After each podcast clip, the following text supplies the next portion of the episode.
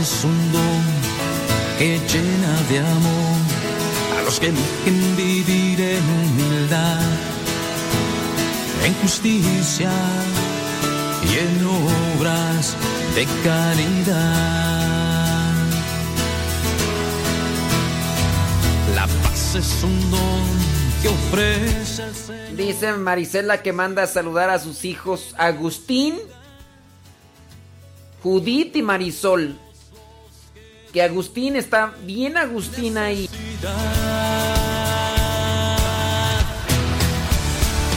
Dichosos los que aman la paz, dichosos los que educan por la paz, dichosos los que luchan por la paz. A ellos se les Sí, ya miramos que Julio se equivocó, nada más que borró el mensaje. Ya, te equivocaste, Julio.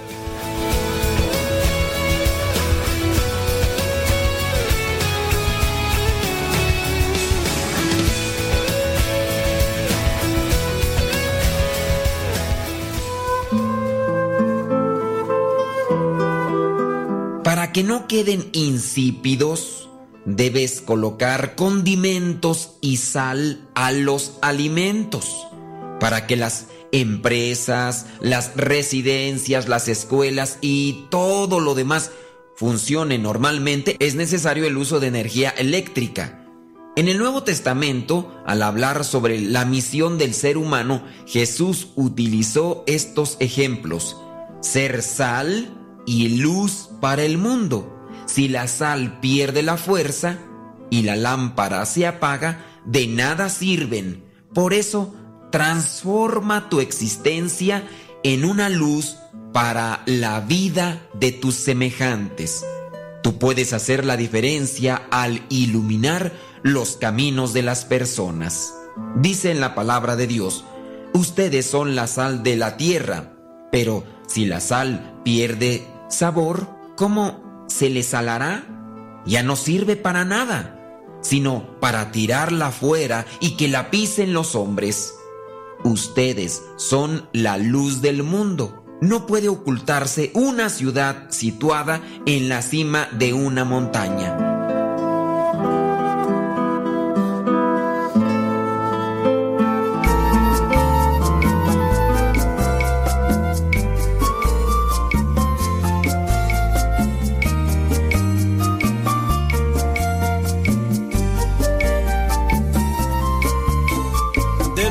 Pobres, madre amorosa, reina en el cielo. La tierra servidor. Enséñanos a servir. Con la fuerza de la austeridad. Oh madre del verbo, enséñanos a amar. Dios te hizo soberana por toda tu humildad y con la fuerza de tu pobreza y con el resplandor de tu gran pureza enriqueciste para siempre a la humanidad. Antes que le enseñara lo que es felicidad tú ya la vivías profundamente,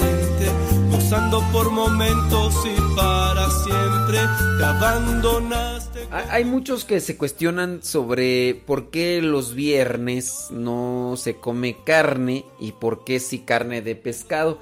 Estaba por ahí leyendo un artículo que, trae elementos incluso antropológicos e, e históricos. Dice, la iglesia ha eh, reconocido, dice, cada viernes como Viernes Santo. Dice en que los cristianos puedan recordar la pasión de Cristo al ofrecer un tipo de penitencia en estos 40 días que menciona la Biblia que estuvo en el desierto, que es de ahí donde se toma la cuaresma. Dice, durante gran parte de la historia de la iglesia la carne se consideraba como un sacrificio digno debido a su asociación a fiestas y celebraciones. En la mayoría de, las culturas antiguas, la carne se consideraba un manjar Y en el caso de el ternero engordado, no se sacrificaba a menos que hubiera algo que celebrar. Dado que los viernes se pensaba como un día de penitencia y mortificación, comer carne un viernes para celebrar la muerte de Cristo, pues no parecía correcto. Teniendo presente que en el viernes es en el que Cristo carga la cruz. En el viernes es en el que muere Cristo en la cruz. La iglesia toma a partir de ahí, pues, hacer también un, cierto sacrificio, buscar un tipo de sacrificio.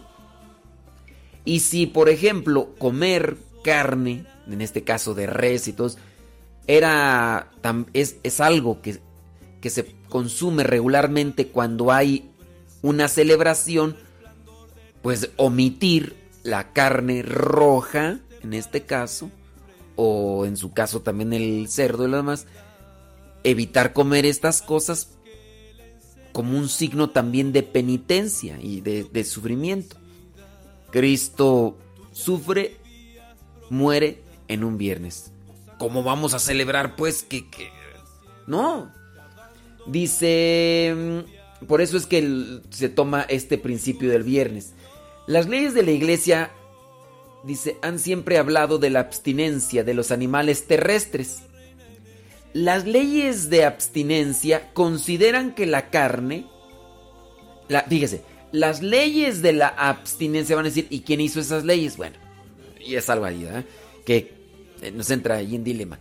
Las leyes de la abstinencia consideran que la carne solo proviene de animales como gallinas, vacas, ovejas o cerdos, todos los cuales, que hemos mencionado, viven en la tierra.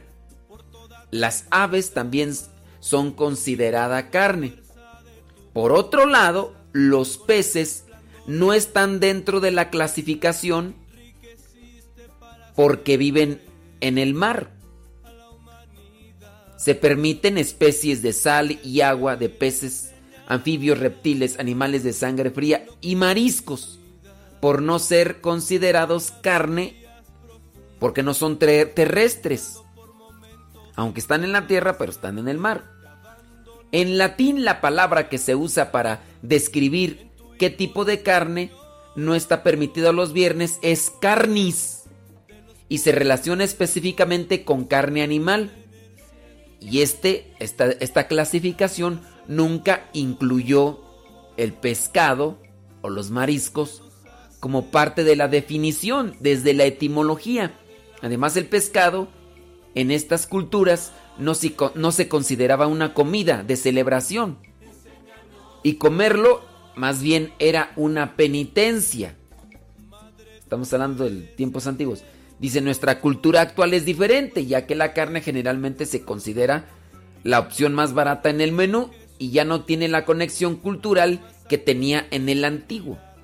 Es por esto que muchas personas están confundidas acerca de las normas y dicen, pero a ver, la iglesia no quiere que comamos carne de res y sí quiere que comamos carne de pescado y porque es más, no, no tanto, que quiere que comas carne. Son son intenciones penitenciales y ojalá y se entienda que más allá del no querer o sí querer, es me uno a un sacrificio. Así que yo ya tampoco presento eso de decir, pueden comer carne de pescado. Oye, pero es más cara, más cara la carne de pescado los mariscos. Unámonos a esta intención penitencial recordando el sacrificio de Cristo para la salvación de nosotros. a amar. Madre, tú eres ejemplo de fuerza y fidelidad. Viviendo los valores que Jesús nos trajo, animas a tus hijos a mirar muy alto, ser sal y luz, brisa y fuego de humanidad.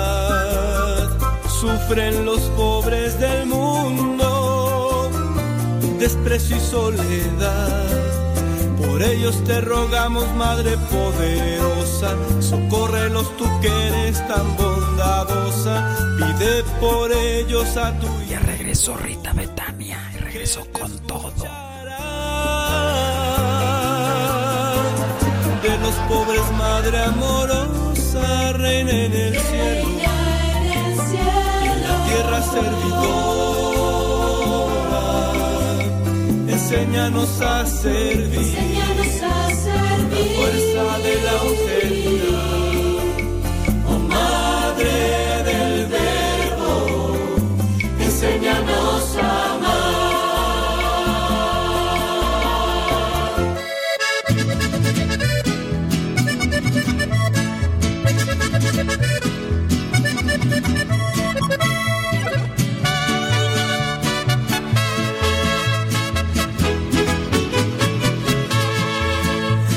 bajar de la lomita donde empiezan los maizales,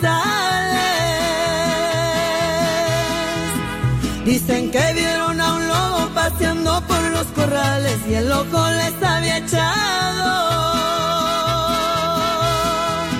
a todos los animales. Don Jesús, dueño del rancho, llamó a sus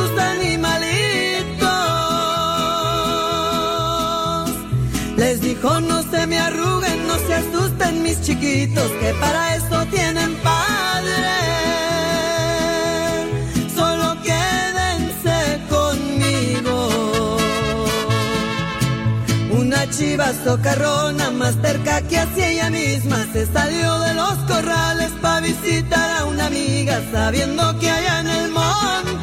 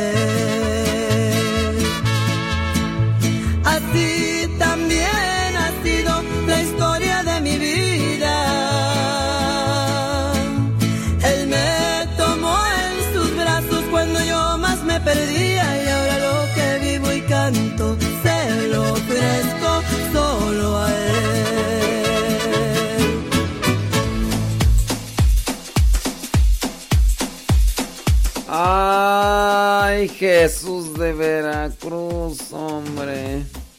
Espérame, Lupita. Espérame, Lupita. ¿Qué le pasa Lupita? No sé. Tiri, ti, tiri, ti, tin.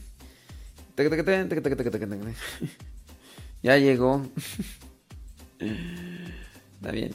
Dice que qué día de noviembre voy a ir a Austin, Texas. El, como el 8 de noviembre del 2020. Ese es más o menos, si el coronavirus me deja. Porque ya, ya hay un caso de coronavirus en la Ciudad de México. y no tardamos en... El 7, mentiras, voy a estar el 7 de noviembre en Austin, Texas.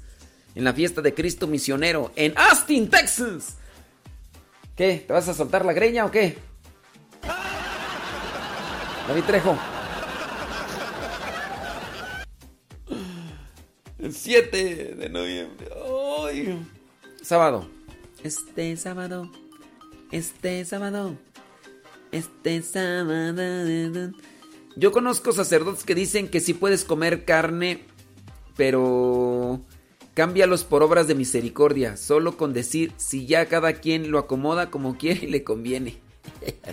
bueno, miren. Eh, analícenlo, analícenlo eh, de- desde esa situación, ¿no? Eh, noviembre, 7 de noviembre, David Trejo. Analícenlo desde esa situación. Si tenemos presente que en un viernes Jesús cargó con la cruz, murió en la cruz, hay que buscar penitencias. Porque no es solamente la cuestión de de pecado o no pecado, no, es yo sé que Jesús sufrió por mí, yo me uno a un sacrificio, Entonces voy a evitar comer carnes.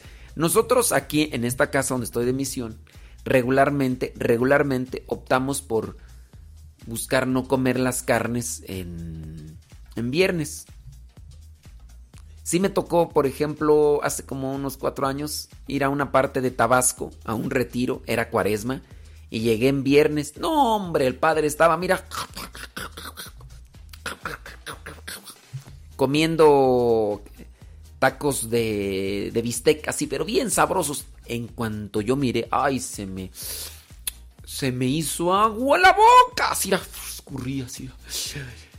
Y yo le dije, no, pues es que es este es viernes de, vigilia, así se le dice, ¿no? Es viernes de vigilia. Y dije, no, no, no, de veras, miré esos taquitos y cómo se los comía el padre. Ándale un taquito. Le dijo, no, padre, gracias, ya. Ya, ya comí, ya. Dije, no, no, señor. Ahorita estoy que se me. Pero dije, no, voy a hacer algo. Voy a hacer algo. Dios hizo tanto por mí. Entonces, son sacrificios que, si, se acuerdan del tema que estábamos, ¿cuál, tema? ¿Cuál tema? El artículo, pues, que estábamos haciendo, compartiendo hace rato sobre la fuerza de voluntad, eso también nos ayuda. Candy Ruiz, qué milanesas que te dejas visteces allá desde Stockton, California. Nos vemos en junio. En junio nos vemos si el coronavirus nos deja. A ver si no.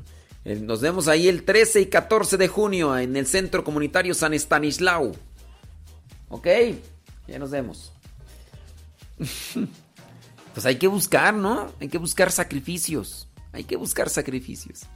Yo, por ejemplo, hoy, antes de entrar al programa, para los que empezaron a escuchar desde muy temprano, para los que comenzaron a escuchar desde muy temprano, suena el teléfono 4.50 de la mañana.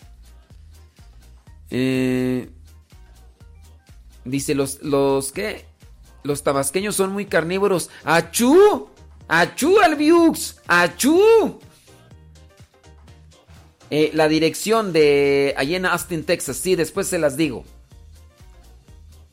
Después se las digo. Este... ¿Y que estábamos? Ya ni me acuerdo qué iba a decir por estar mirando acá los comentarios. Toco, toco, toco, toco, toco, toco, toco, toco. Ah, sobre el sacrificio y la penitencia. Hay que buscar, hay que buscar. Van a decir, no, pero pues comer carne no es sacrificio. Son, son gustos, ¿no? Eh, la fuerza de voluntad hay que tratar de crecer en eso. Hacer todos los días un esfuerzo. Porque cuando uno no tiene fuerza de voluntad, uno cae más rápido al pecado. Y uno no podrá ser perseverante en aquellas cosas buenas. En aquellas cosas buenas que necesitamos. Entonces, pues sí. Sí, sí. Ah, les decía, sí, cierto. En la mañana, eh, hoy ya he hecho muchas cosas. Muchas cosas. Me levanté muy temprano, no quería levantarme. Pero bueno, ya ustedes saben, antes de, antes de entrar aquí al programa, yo tuve que hacer varias cosas. Porque al mismo tiempo que estoy acá, estoy allá con con el, lo que vendría a ser Guadalupe Radio y, demás. Y dentro de esas cosas, pues tengo que levantarme más temprano. Y todo lo demás. ¡Ah, Santa Cachu! ¡Ah, esta es! Ah, vamos a probarla. Gracias. Gracias. Ah, muy bien. No, es que me trajeron una agüita. Una agüita que ya me habían recomendado. Me la trajeron. Thank you very much. Este, y ya. Entonces, al mismo tiempo que estamos en la campaña Radio tenemos que hacer las cosas para acá. Pero ya participamos de misa, ya fuimos a rezar. Y ya estamos aquí en el programa, imagínense. Pero ya me trajeron mi agüita. No he comido nada hasta ahorita. No he comido nada hasta ahorita. Entonces, también es una forma, ¿verdad? Estoy haciendo el ayuno. Ya me trajeron esta agüita, pues ya me voy a echar esta agüita, pero es como ayuno. Y, y es opcional, ¿verdad? Entonces, hay que buscar cosas. Eso nos sirve. Eso nos sirve. ¡Nos sirve! Quiero. ¡Ay! No, yo voy a hacer otro sacrificio. Yo dejar de comer, no. No puedo. No puedo dejar de comer. Yo mejor, no sé, voy a ayunar de malas palabras. ¿En Detroit dónde será? Pues ahí. A ver, chavo. Salvador Aguiñaga. Allá en. Ya cuando se acerque, ya les digo dónde, allá en Detroit. Pero es en agosto. No me acuerdo cómo se llama el parroquia. Pero, se llama La Sangre de Cristo, ¿O no? Bueno, ya después, les digo. La controlará en todos mis problemas. Él me guiará en la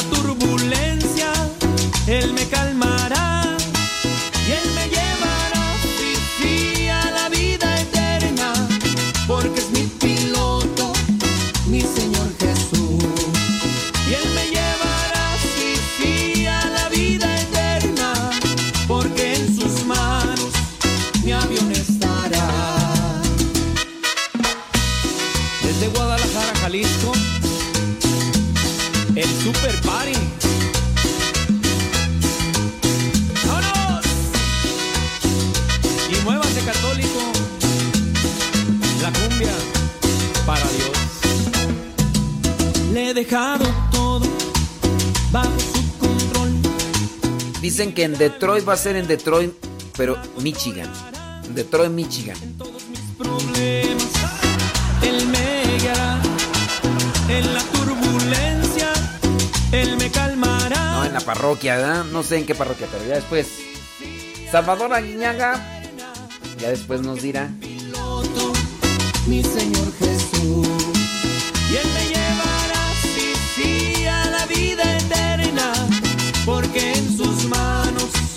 Mi avión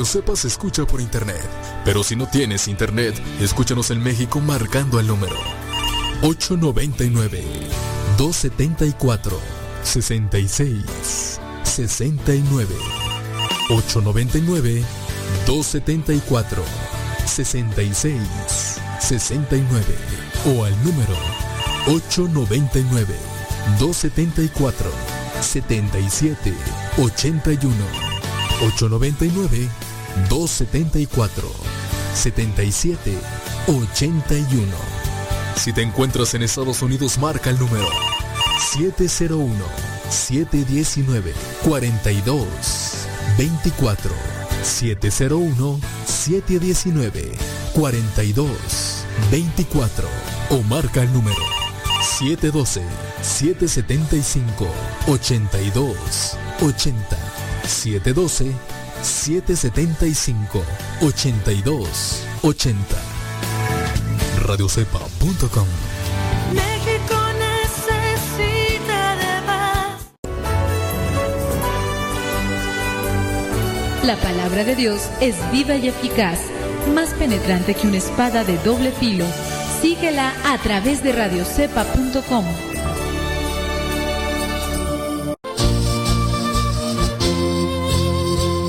Oye, yo quiero ser misionero laico, ahí con ustedes, los misioneros servidores de la palabra, pero ¿qué, es lo que necesita? ¿Qué piden o qué requisitos tengo que cumplir? Bueno, primeramente tienes que tener entre 17 y 30 años para poder ingresar a lo que es un retiro vocacional. Los retiros vocacionales se realizan cada seis meses. Si estás interesado y quieres más información, visita nuestra página www.radiocepa.com www.radiocepa.com y ahí encontrarás lo que son más detalles para participar de este retiro vocacional y posteriormente participar en la formación para ser misionero laico por un año y medio. Recuerda que ser misionero laico no es un llamado para ser religioso, sino un llamado para servir.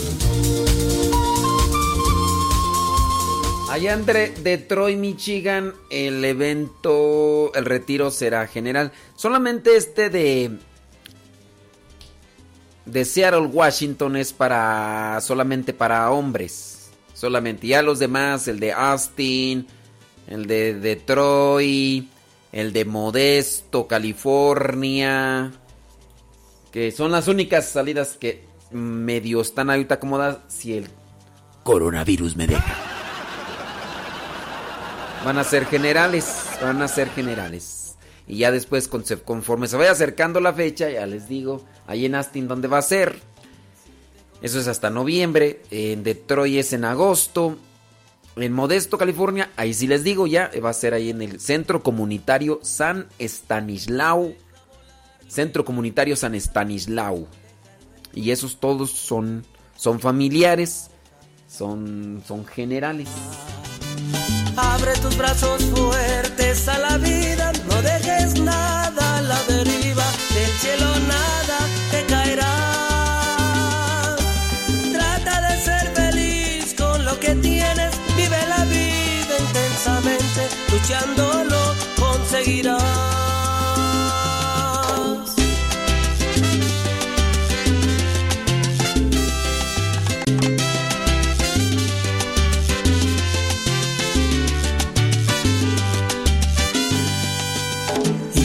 Llegue al fin tu despedida. Seguro es que feliz sonreirás. Por haber de Flores Vanessa ya pudo poner su comentario en radiocepa.com. Radiocepa.com ya pudo poner ahí su comentario de Flores Vanessa.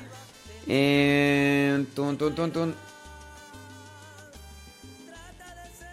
Eh, Josefina Guevara dice, lo escucho en el trabajo y los fines de semana.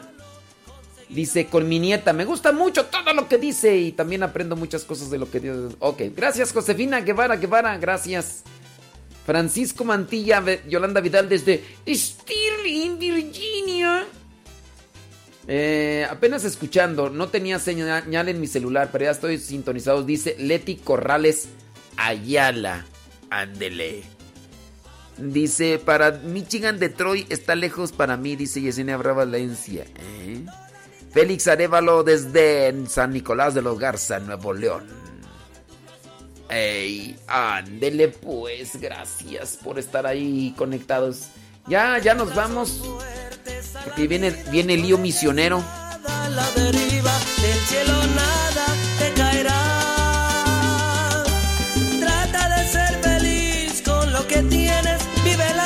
Nada más que no ha llegado. ¡Lalo! Y, si estará tú. Se supone que ahorita debe estar ya editando y terminando.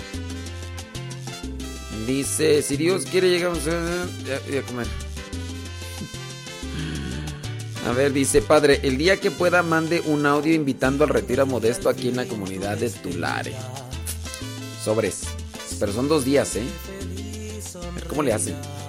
Son dos días. Dos días conseguido lo que amabas, por encontrar lo que buscabas, porque viviste hasta el final. Abre tus brazos En, en Astin, no sé en qué iglesia. Ya cuando sepa, les decimos. A ver si Lupita. Ya cuando se acerque noviembre, pues todavía falta mucho. Ya todavía falta mucho y ya con esto del coronavirus. ¿Quién sabe ya si nos dejen pasar?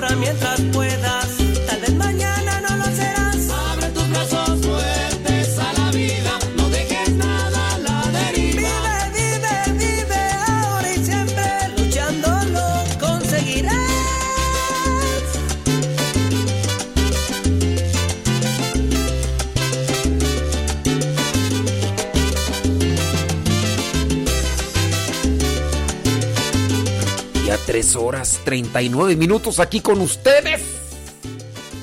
Que aguante tienen! que aguante!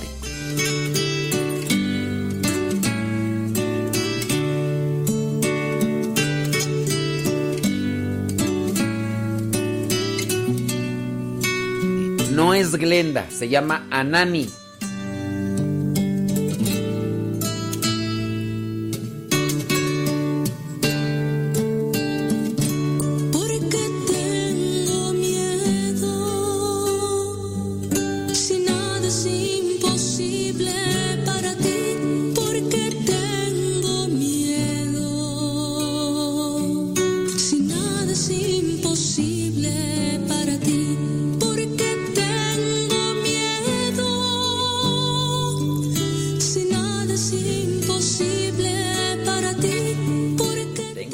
Que vayan a pensar que es Glenda los del.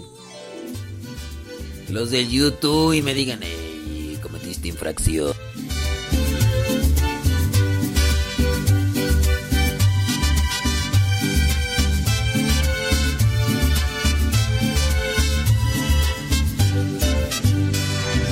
Quiero que tú toques mi corazón.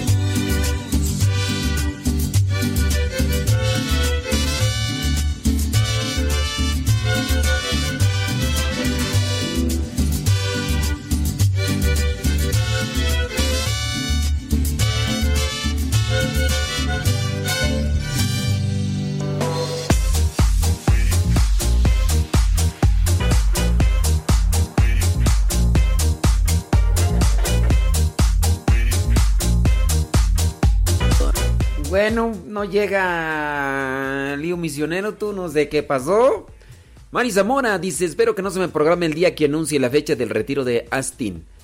Eh, si nos sigues en las redes sociales por ahí regularmente en Instagram, por ahí les publicamos. Por ahí les publicamos. Y si no, pues aquí tú atenta, tú atenta ya.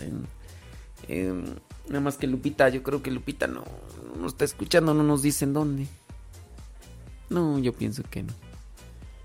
No hay nadie para la comida. Andan repartiendo revista, pero ahorita lo vemos. Listo, aquí espera. Ándale, pues, pues sí, ni he comido yo.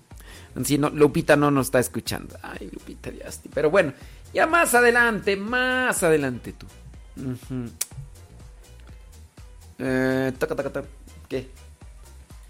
Pues es que yo, yo, yo, yo no puedo, no quiero entrar porque si entro, pues este Mira, voy a poner. Eh, es que si pongo yo, yo, si pongo va a ser un testimonio. Y ese testimonio dura 30 minutos, entonces los de lío misionero, pues. Pues yo creo que. Pues no. A ver. ¿Qué hago? ¿Qué hago? Déjame poner este testimonio de 7 minutos. Y si no llegan, pues ya. Nos vamos de largo. Va.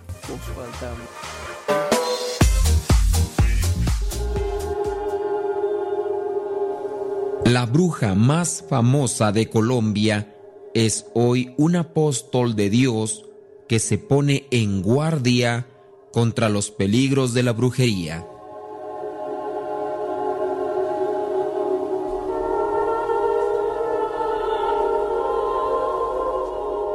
El testimonio de la que en los años 70 y 80 fue la bruja más solicitada por políticos y personalidades colombianas ha aparecido en un libro polémico que escandalizó al país hace más de 20 años y que ha sido recreado en una telenovela. La mujer ha querido mantener el anonimato para preservar la tranquilidad que ha conseguido. Su vida sufrió un cambio radical. Hoy, sus jornadas comienzan con el rezo del rosario antes de ir a trabajar. Es madre de familia, guía un grupo de oración, va a misa, forma parte de un grupo pro vida que lucha contra el aborto y recorre el país dando conferencias sobre los peligros de la brujería. Quien la conoce la describe como inteligente, vigorosa, desenvuelta, entusiasta, generosa, apasionada y dueña de una fe a prueba de todo. Ella dice, cuando entregas todo a Cristo y le pides que haga lo que quiera contigo, alégrate el Señor es maravilloso, misericordioso. La ex bruja fue salvada por una monja. Dice que cuando conoció a la madre Alicia, ella tenía una falda azul oscuro y una camiseta gris. No sabía quién era. Fue a la iglesia. La ex bruja dice que ella era católica que ella también iba a misa, pero a las breves, porque las misas largas le daban sueño. Al mismo tiempo, esta bruja practicaba sus ritos, sus trabajos, cuando se lo pedían. Cuando ella se hartó de aquella vida que llevaba y vio a aquella religiosa, lo único que hizo fue abrazarla en cuanto la vio y decirle, Hermana, sálveme, yo practico la brujería. Ella, la religiosa, empezó a rezar y le mandó a su convento. También le dijo que rezara el rosario. La exbruja era una mujer de éxito, amiga de políticos. Ella por su fama y por los trabajos que realizaba a grandes personalidades, creía tener el mundo a sus pies, pero le faltaba lo más importante, Dios.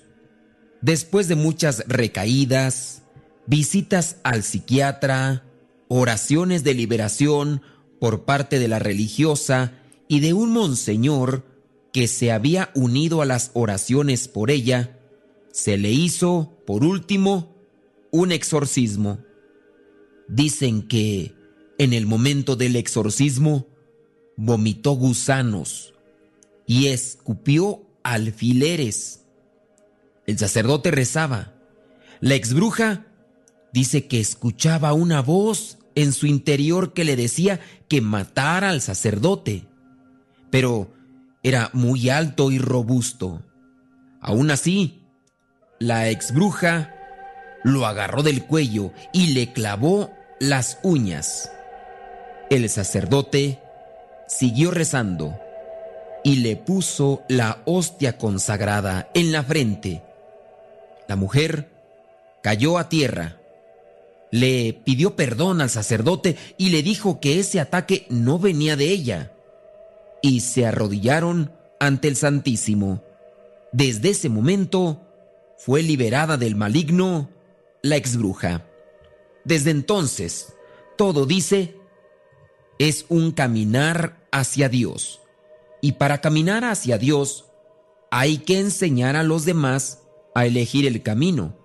Dice que sus intervenciones parten de lo que ha vivido y lo único que pretende es que la gente no caiga hasta donde cayó ella y que no cambien a Dios por la cantidad de dioses, ídolos que se les presenta en el camino, con intención de darles muchas veces aquellas cosas materiales que están buscando.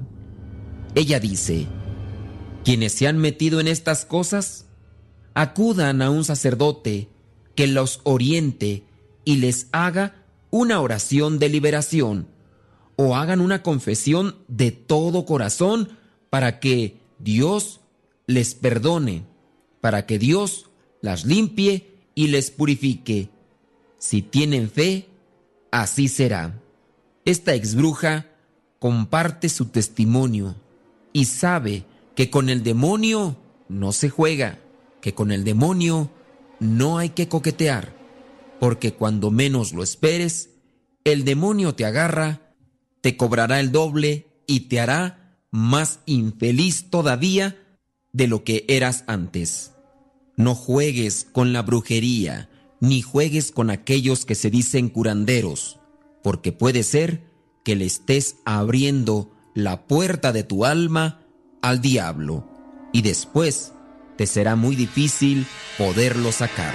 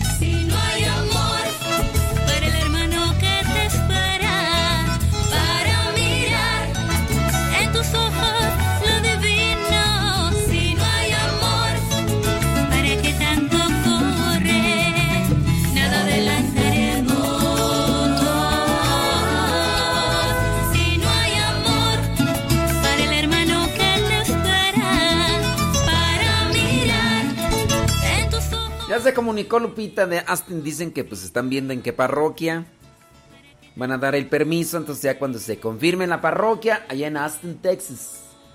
Que es en noviembre. En noviembre. Allá. Y allá en Detroit, pues. mm, Ahorita no me acuerdo. Pero en Seattle, Washington.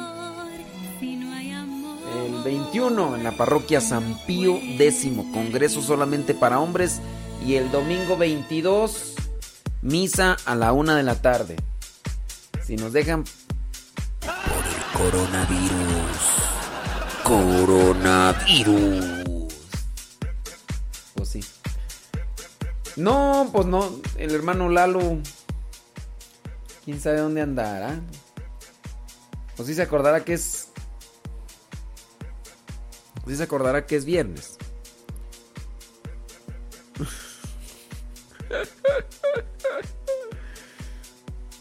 Te va a costar mucho trabajo, Lupita. Ay, Lupita. Dice que si no me dejan pasar, que ellos mismos vienen por mí. Y que si no...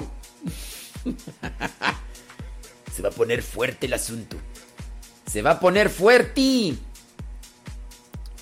Eh, no sé qué tanto bien haga componer estos testimonios dentro de lo que vendría a ser el programa. Pero bien, bien, bien, bien, bien, bien, bien, bien, bien. No, pues no llega ni un misionero. Vámonos con la entrevista a Blanca Rosales. Blanca Rosales. Vamos a entrevistarla, así que acomódense porque ahí viene la entrevista. Y ya si llega el hermano le voy a decir, hermano, pues no llegas, pues ya, ya pasó el rato. Ni modo. Ahí va. Estoy nada más esperando unos cuantos segundos para ver si a la mera hora tora, pero no. Pues no, no llega. Ni me manda mensaje, ya le mandé mensaje al hermano Lalo. Ni modo. Ahí va pues. Ahí va. Eh, no he comido voy a echar unas habitas, ¿verdad? Para pa tranquilizar la lombriz. Unas habitas. Ahí viene. Marta, no, Blanca Rosales. Blanca Rosales. Ahí va. bella creación, la niña de tus ojos, me hiciste mujer. Señoras y señores, gracias por estarnos acompañando el día de hoy. Y denos la oportunidad si no nos ha escuchado antes. Y si ya nos ha escuchado, pues yo espero que nos esté recomendando. Y si no está recomendado, pues bueno, yo espero que nos recomiende. Aquí su servidor y amigo el Padre Modesto Lule de los misioneros servidores de la palabra. Desde el año 1998 ingresé a la comunidad de los misioneros servidores de la palabra. Ya desde antes he tenido contacto con la palabra de Dios. Yo antes andaba, si de por sí soy ignorante, antes era más. No, hombre, antes era quítate que ahí te voy. Cuando yo me acercaba a las cosas de Dios, yo hice la primera comunión a los 12 años. Después de los 12 años nomás me duró el gusto como un año. Después de ese año, pues creo que ya no. A los 14 o 15, y de por sí casi el padre no iba al rancho de, de donde yo crecí, casi no iba a misa, entonces tenía como que eh, pretexto porque para ir a misa teníamos que ir al pueblo y, en fin. Después, a los 15 años, mis papás me llevaron a los United States y llegué en el año, en el año, ¿cuál tú? 2000, 2001, llegué a los United States, ya empezar a hacer cuentas, ¿verdad? Y estuve mucho tiempo así, no iba a la iglesia, mis papás me llevaron, ellos a los ocho meses se regresan y prácticamente me quedé yo allá de 16 años. Tenía yo que trabajar para pues, ya valerme por sí, pagar la renta y, y todo, y ya tenía que hacer yo las cosas. No, ah, tenía familiares, pero pues, los familiares no, eh, pues nu- nunca recuerdo que me hayan dicho, oye, ponte a estudiar, mira, este, estás chavo, estás bien para que, pues no, Eh, me dediqué a trabajar y también pues pagaba mis, mm, todos los gastos que teníamos en, en los departamentos donde vivíamos. Entonces, tampoco me acercaba a la iglesia porque mis familiares no se acercaban a la iglesia. Pero hubo un momento en el cual yo tuve que buscar algo, porque los fines de semana era prácticamente casi siempre lo mismo. El sábado era así como usted yo creo que te conoce, ¿no? Irte a trabajar el sábado y regresaba por ahí a mediodía y ya el sábado en la tarde era, no sé, ir a comprar eh, comida o ir a un baile, emborracharte, carne asada, el domingo levántate medio, medio tarde, medio crudelio, e irte a comprar la despensa para toda la semana, a lo mejor irte a echarte unas cuantas cervecillas, otra carne asada, a lo mejor ir a lavar ropa, y ya se fue el fin de semana. Y el lunes otra vez a trabajar. Y había veces que trabajábamos, entrábamos a las seis, seis y media, siete, y salíamos hasta las ocho o nueve de la noche. Y llegábamos y a llegar a preparar eh, la cena y también lo que era el lonche que nos íbamos a llevar al otro día al trabajo. Y así fue por mucho tiempo, entonces yo caí en cierto tipo de como que rutina. Entonces, hubo un momento en el cual yo ya tomé una decisión, dije, no, pues es que no puedo estar viviendo siempre así. Igual sí iba a trabajar y todo, pero los fines de semana lo que hice fue, un día, domingo, fue levantarme temprano antes de que se levantaran todos, los que estábamos ahí en, ese, en esos departamentos, y me fui a una iglesia a participar de misa. Entonces comencé a participar de misa y yo era muy ignorante, más, digo, más de lo que soy todavía hoy, pero era más ignorante porque yo pensé que las lecturas que se hacían en misa se las inventaba el padre. Yo sí pensaba y decía, no, pues las lecturas se las inventa un día antes el padre o el padre con buena imaginación describe eso, pero era buena enseñanza. O sea, yo lo entendía como un mensaje claro para mí que me decía, tienes que superarte, tienes que salir adelante y, y me gustaba a mí llegar una media hora antes y agarrar los misales, donde estaban las lecturas de todo el mes, de todos los días, y me gustaba leer las lecturas. Ahí. Eh, eh, creo que no eran de todos los días, creo que nada más era de los domingos, creo que nada más son de los domingos, las lecturas de, de las misas de todos los domingos del, del mes. Y oh, no me acuerdo. La cuestión es de que yo llegaba y me ponía a leer lecturas hasta del día que no tocaban. Porque me, apasionaban, me, me, dejaban un mensaje, una enseñanza. Y hasta después me di cuenta que las lecturas que se proclamaban en la misa eran tomadas de la Biblia y que no eran inventadas por el Padre. Después viene la pregunta, cuando yo ya me acerqué a las cosas de Dios, alguien que me dijo, oye, ¿y cómo sabes que esas realmente las inspiró Dios? ¿Cómo sabes que la Biblia realmente la inspiró Dios? O sea, ¿qué seguridad tienes? ¿Qué tal si la inventó esas lecturas una persona que no, no tenía nada que hacer? O una persona que a lo mejor andaba hasta drogada? Una persona que a lo mejor estaba esquizofrénica o paranoica o que tenía algún problema mental? Y a uno lo ponen a pensar, ¿no? Entonces, ¿será realmente que, que, que pudiera ser eso tú? Pero, pues conforme te vas adentrando a las cosas de Dios, aunque tú no puedes ver quién le escribió, ni tienes así como que un dato así específico de quién escribió, incluso, por ejemplo, en el caso de, de, los evangelistas. Ya después cuando te das cuenta que hay por ahí dos evangelistas que no fueron apóstoles, de hecho hay uno que ni conoció a Jesús en persona, y a uno le empieza a dar uno vueltas la idea. Pero viene Dios, te inspira, Dios viene y te auxilia en esos momentos. Hay un pasaje bíblico que quiero compartirles a ustedes, es el de la primera, no, de la segunda carta a Timoteo, segunda carta a Timoteo capítulo 16, no es cierto, segunda carta a Timoteo capítulo 3, versículo 16 y 17.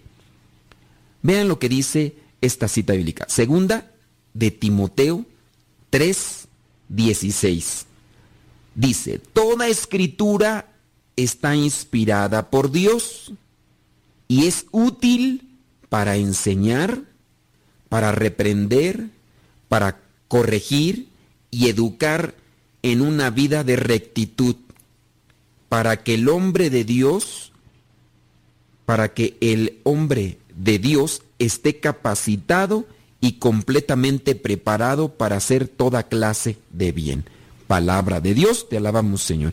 Entonces, toda escritura está inspirada por Dios, toda la escritura.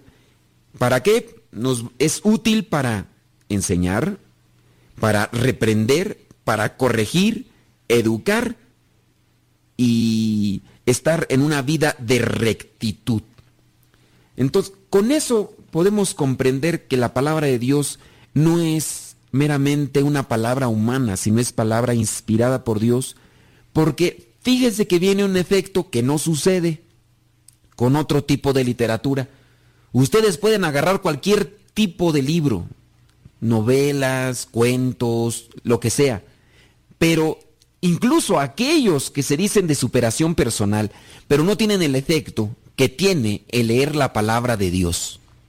No tiene ese efecto. Personas incluso que no son muy acercadas, pero que son asiduas en la lectura de la palabra de Dios, sienten como un bálsamo en su ser. Y también uno comienza a sentir al momento en el que se adentra la palabra de Dios, comienza uno a sentir esa fuerza para dar un cambio en la vida.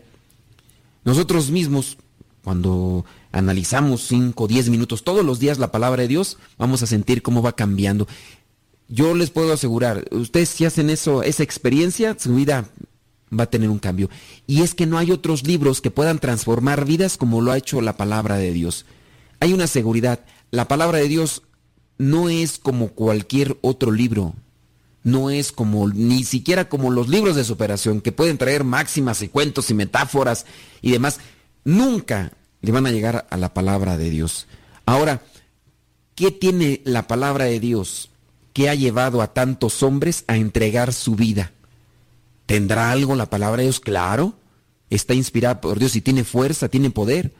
Por eso cuando nos hemos adentrado a la palabra de Dios, nos llenamos de la palabra de Dios y ha habido en la historia muchísimas personas que han sido capaces de entregar su vida, han sido capaces de dejar su familia, han sido capaces de dejar a su novia o su pretendiente por entregarse al Señor y anunciar esa palabra bendita. ¿Qué libro habrá que te pueda inspirar a hacer eso? Incluso hasta dejar tu familia.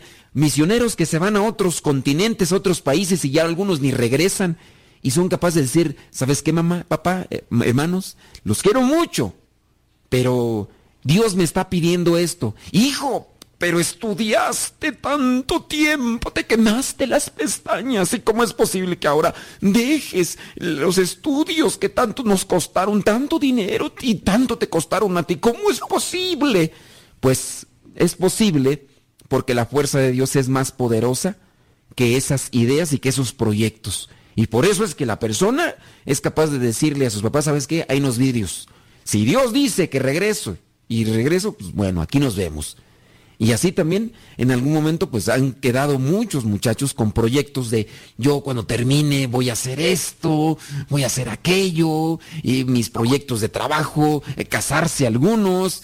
Ya les hemos compartido algunos testimonios de algunos hermanos misioneros, pero el día de hoy vamos a compartirles eh, un testimonio, el testimonio de, de Blanca Rosales y ya llegó aquí a cabina, así que vamos a invitarlos para que se queden ahí y ahorita regresando a la pausa vamos a preguntarle si a ella también la palabra de Dios la ha transformado.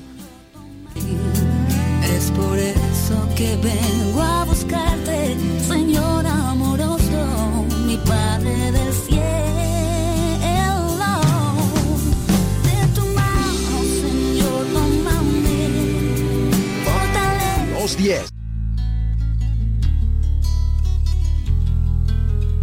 Son las 12 en punto.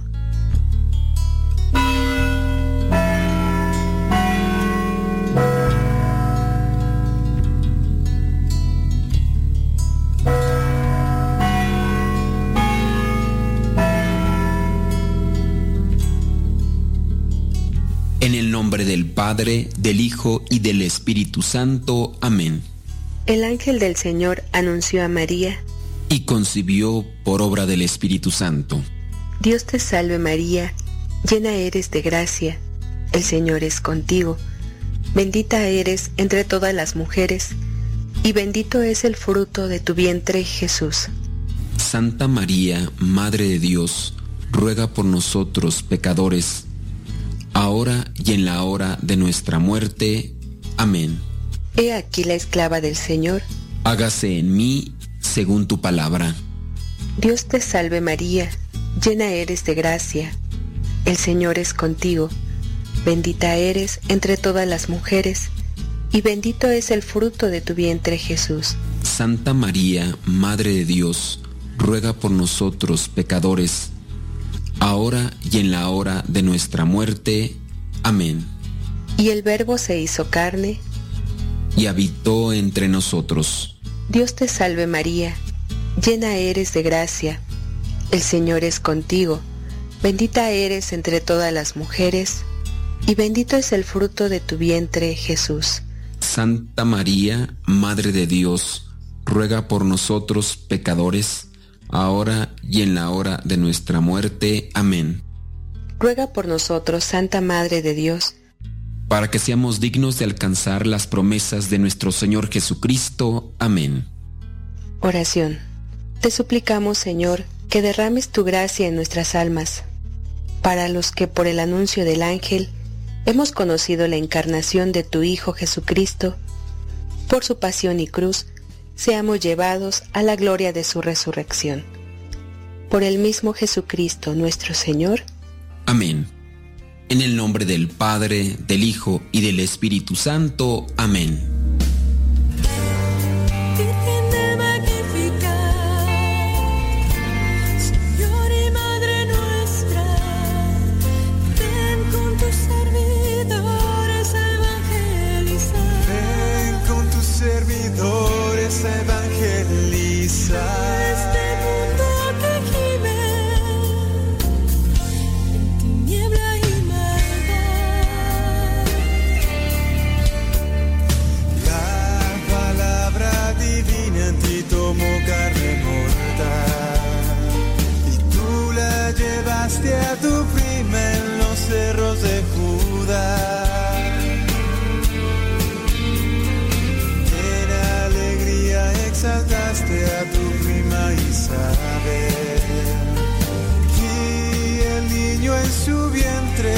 Vientre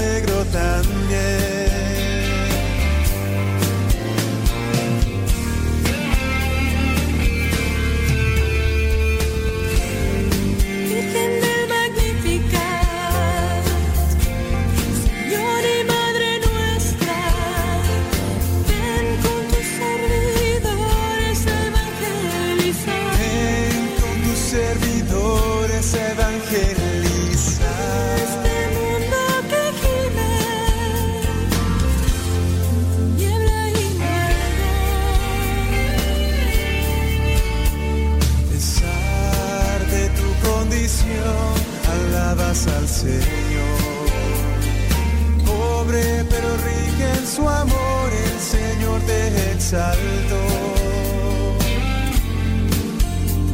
Valiente anunciaste que el Señor al soberbio dispersó y que al pobre exaltó en su divino amor.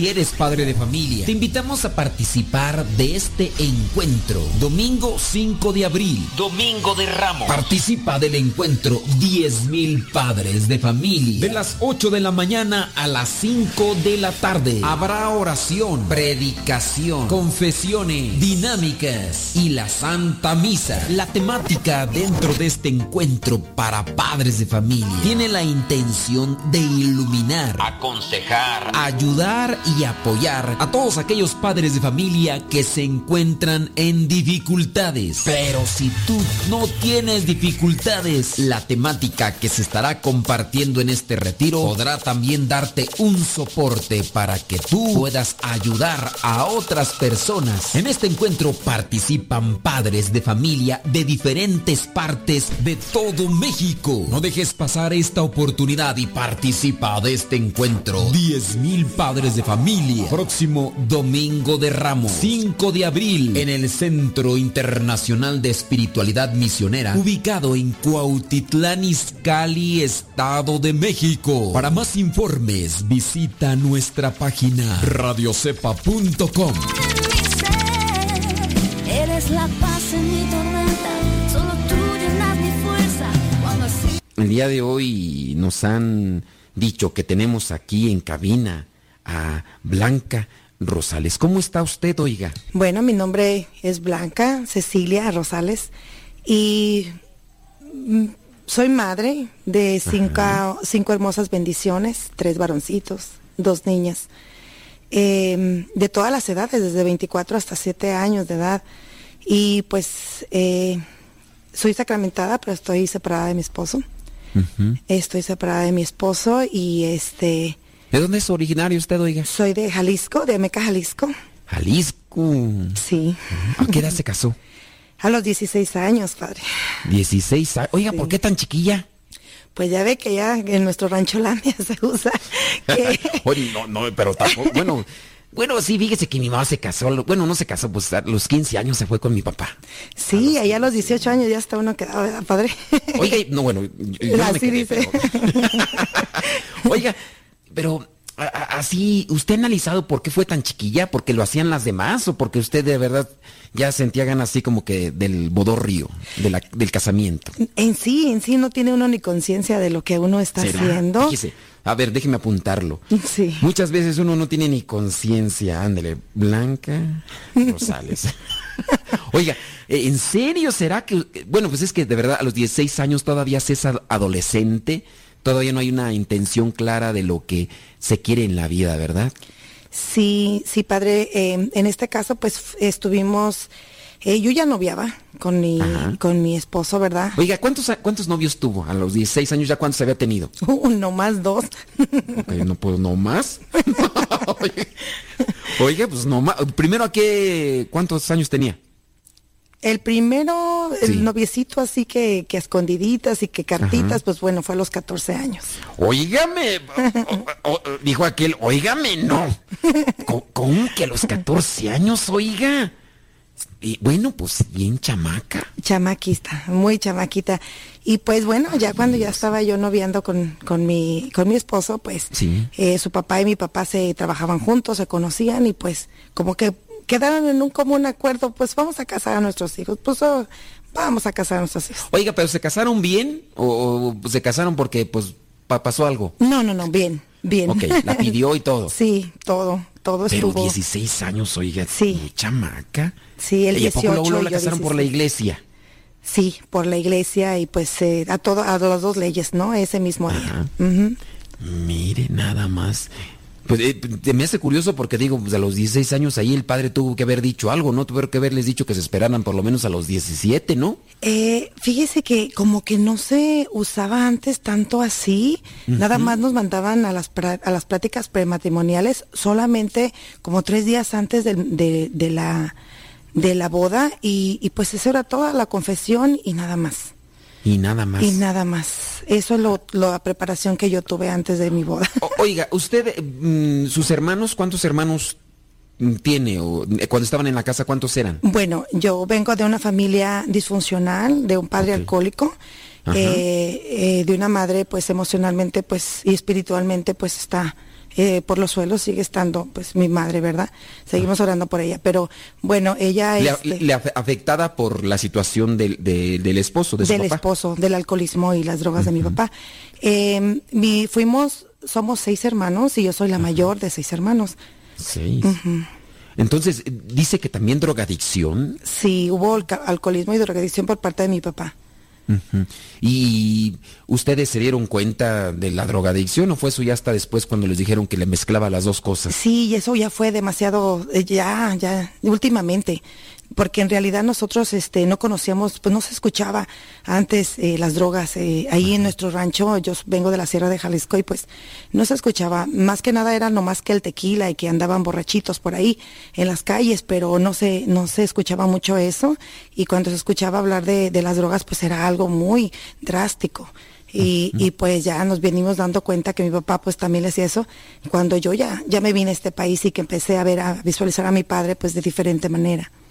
Oiga, pero regularmente entonces, si la droga medio los, así como que los alenta, eh, y, el, en, el alcohol, pues allí se hacía una combinación media chistosa, ¿no? Sí. Porque, pues bueno, el alcohol a veces tiende así como que a hacerse los un tanto agresivos o, o pues tienden así como a sentirse superiores. Sí, mi padre era demasiado celoso y, y pues golpeaba a mi mamá. Yo aborrecía los fines de semana en sí aborrecía los fines de semana porque ya llegaba el viernes y yo decía, híjole, ya viene el viernes y ya va a venir mi papá y va a venir borracho, va a, va a pegarle a mi mamá. Y pues eh, todos mis hermanitos se quedaban dormidos, yo era la más grande y me quedaba al lado de mi mamá, siempre esperando que mi papá llegara porque ya sabía que iba al mar ahí la refusilata, ¿no? Ajá. y, le pegaba así a, golpes y, y casi todos los fines de semana?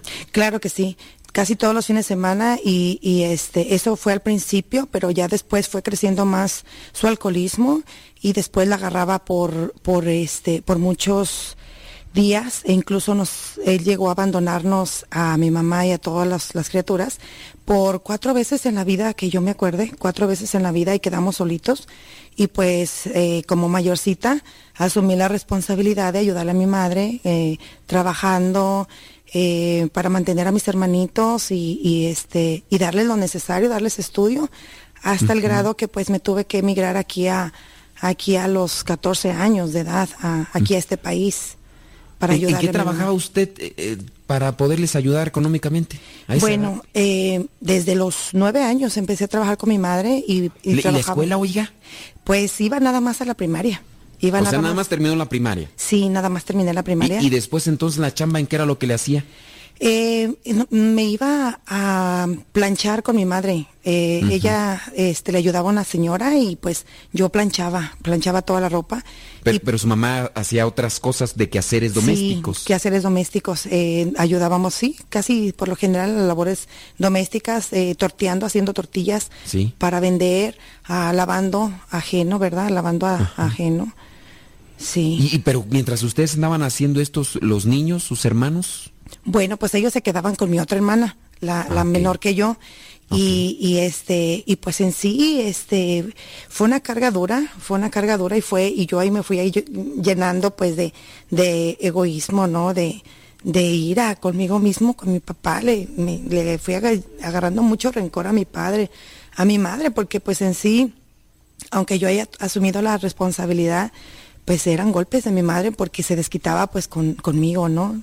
Eh, lloraba un niño y pues eh, Blanca cuidaba que no, no llorara ningún hermanito porque ya sabía que me iba a volar por ahí un guamazo de mi madre. Entonces, o sea que eh, usted era el que la, usted la, llevaba por alguna otra cuestión. Sí, fui como mamá, como mamá chiquita de mis hermanos, sí. O sea que entonces su papá golpeaba a su mamá, y su mamá pues obviamente entraba en tensión y estrés y presión y al final se desquitaba pues con usted. Sí, sí, al final este, pues a todos nos pegaba, pero yo fui, yo creo que yo fui la con la que más este, más ella desquitaba pues toda su frustración, ¿verdad? Y le fui agarrando muchísimo resentimiento a mi madre también, este, al grado de que pues yo ya, yo, yo quería salir de ahí de mi casa. oiga, diciendo eso usted, el hecho de que usted se haya casado tan chamaca, ¿no fue como una salida? Así como que ya mejor me chispo de aquí. Sí, sí, sí, sí. Inclusive eh, cuando yo me vine para acá, que empecé a trabajar, pues eh, solamente em, eh, trabajé para mandarle a mi madre. Y después, como al año me regreso a México, al año y medio me regreso a México, conozco a mi esposo, me caso con él rapidito, fue rápido, este, por, por, por como un acuerdo de mi padre y de, y de su papá de él. Y este, y yo vi esa salida, ese escape, porque fue el primerito que, que ahora sí que me llegó, ¿no? El, primerito que me dio esa sonrisa, esa delicadeza, esas palabras. Y, y, en sí, pues de mis padres nunca tuve eh, palabras, ni, ni abrazos, ni besos. Oye, pero cuando usted usted tiene 14 años. Sí. Se va a Estados Unidos. En Estados Unidos durante ese año y medio que estuvo, no, no vio, por, no vio a nadie por ahí. Ahorita me dice, regresando de la pausa, porque ya me están diciendo que, que vamos a ir a una pausa. A buscarte, Señor amoroso, mi Padre del.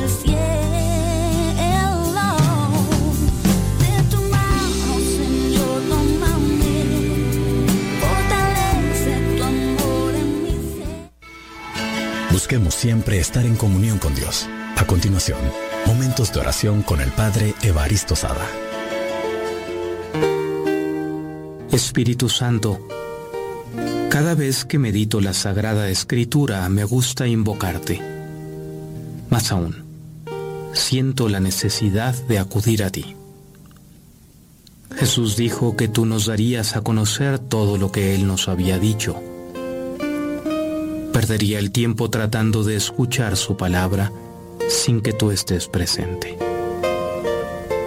Si algún día lo doy por supuesto y no te invoco explícitamente, quiero decirte de antemano que quiero que estés conmigo.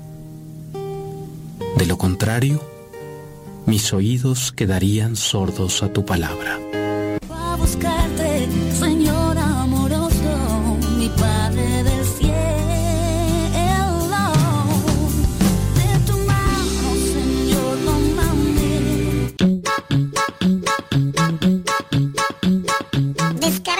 Aplicación de Radio Cepa y síguenos en las redes sociales. Radio Cepa, la aplicación, te aseguramos que no te vas a arrepentir. Descárgala en tu tableta o tu teléfono.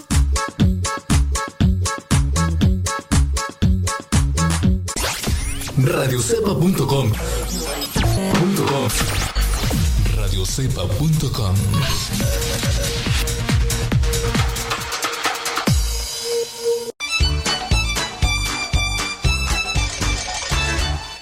Estás escuchando La Cepa, la estación de los misioneros servidores de la palabra.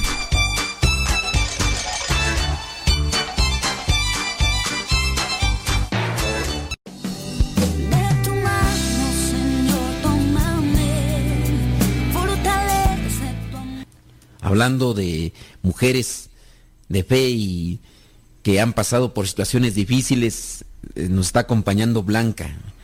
La señora Blanca nos está platicando que a los 14 años se va a Estados Unidos, dura un año y medio y después regresa a Jalisco y se casa.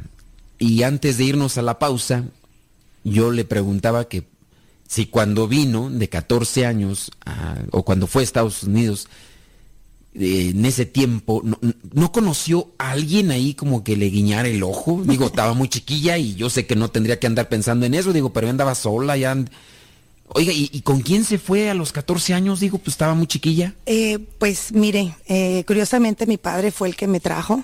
Ok. Eh, fue el que me trajo, me, me dejó hasta Tijuana y pues de ahí pues ya, ya este, ya mi tío ya tenía todo preparado para pasarme para acá, para este país. Pa- pero pasó así, pues, cruzando. Cruzando, sí. Ok. Sí, pero, es- o sea que su papá se regresa para Jalisco. Sí, él se regresa, nada más me viene a traer a trabajar y se regresa. Ándele.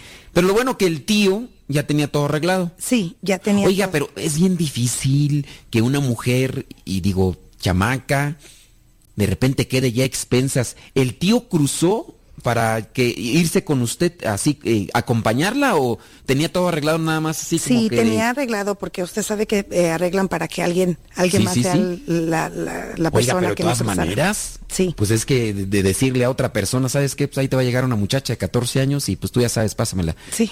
Eh, la- es, es peligroso, ¿no? Eh, No, no hubo de- ni, ni preocupación por eso, digo. Sí, ah, pues yo sí tenía nervios, no sabía lo que venía, no sabía lo que me esperaba, pues en sí no, no tenía noción de maldad. Era, yo creo que en eso entonces yo era una mujer en un cuerpo, en un cuerpo de niña. Eh, eh, era, para mi edad, yo ya estaba aparentemente madura. eh, por las circunstancias de la vida, pero con una soledad tremenda y con una inexperiencia porque al tiempo que yo llego aquí, pues llego a casa de mi tío y como me empiezo a, mantener, pues fue con, con este, haciendo cuidado de niños y ahí a las demás vecinas, de ahí de los, del área de los departamentos, yo cuidaba a los niños para que salieran a trabajar y pues así es como yo me ganaba mi, mis dolaritos para mandarle a mi mamá. Y, y, pues no, no, este, yo tenía mucho miedo. Mi papá me encargó mucho esa, esa parte. Yo fui criada muy rígidamente, muy estrictamente en esa, en esa área que yo pues tenía que llegar virgen al altar, ¿no? Y pues yo lo cumplí, cumplí, yo tenía mucho miedo de esa parte y pues este, eh, no, no fui muy, de esa parte no estuvo nada, pero sí me llené de mucha soledad, estaba llena de soledad, yo creo que empezó una depresión, que ni yo misma la, sabía que la tenía, pero eh, pues empezó, empezó Blanca a tomar, empezó a tomar eh, acá sigilosamente, que nadie lo mirara. O, sea, comenzó a tomar eh, en ese año y medio que estuvo en Estados Unidos antes de casarse. Sí. a tomar cerveza. A tomar, a tomar este, pues era de, er, era, era vino que tenía mi tío por ahí las botellitas y yo nomás le ah, bajaba de atrás. Escondidas. escondida, exactamente. Tequila. Sí. Y, pues, bueno, es de Jalisco, ¿verdad? Sí. Ya creo que andaba ya, la traía en las venas. Sí. Oiga, pero escondidas empezó a echarse sus chupecillos por ahí. Sí, y, y pues eh, después mm, yo me, pues empecé a enfadar tal vez ahí en la casa donde yo estaba, ¿verdad? Porque pues no era mi familia, eh, que yo les doliera. Eh, la esposa de mi tío decide que me tengo que salir y sin más ni más me dijo, te tienes que ir de la ¿Ah, casa. Me corrió de la casa, anduve con mis, horas sí que me agarró mis, mis, mi bolsa de, ropa y me echó a la calle. ¿En serio? Y pues yo agarro mi bolsa y ahí voy en la calle y pues ahí no tenían un dólar, no tenía, no tenía nada. Y ahí voy en la calle con mi bolsa de ropa. Pero, pero está, está feo eso, como mandar una chamaquita y luego digo, al final de cuentas, digo, la, la esposa de su tío, pues al final de cuentas es su tía política y tendría que ver, o sea que no sé, pero su tío entonces qué, ¿no metió las manos o qué? No, no, no, no, fíjese que no, él, él no dijo nada porque realmente como que le creía a la señora y bueno, este, no sé qué enredo subo ahí, pero, pero el caso es que yo eh, estuve en la calle por un día, nada más porque eh, para entonces yo ya tenía a mi abuelita también viviendo aquí, eh, conseguí unas monedas, con, pedí unas monedas con las personas y le hablé a mi abuelita, le digo, tengo desde la mañana en la calle, le digo, estoy en tal lugar, le digo, este, pues me corrió mi tío y, pues la, su esposa, ¿verdad? y estoy en la calle.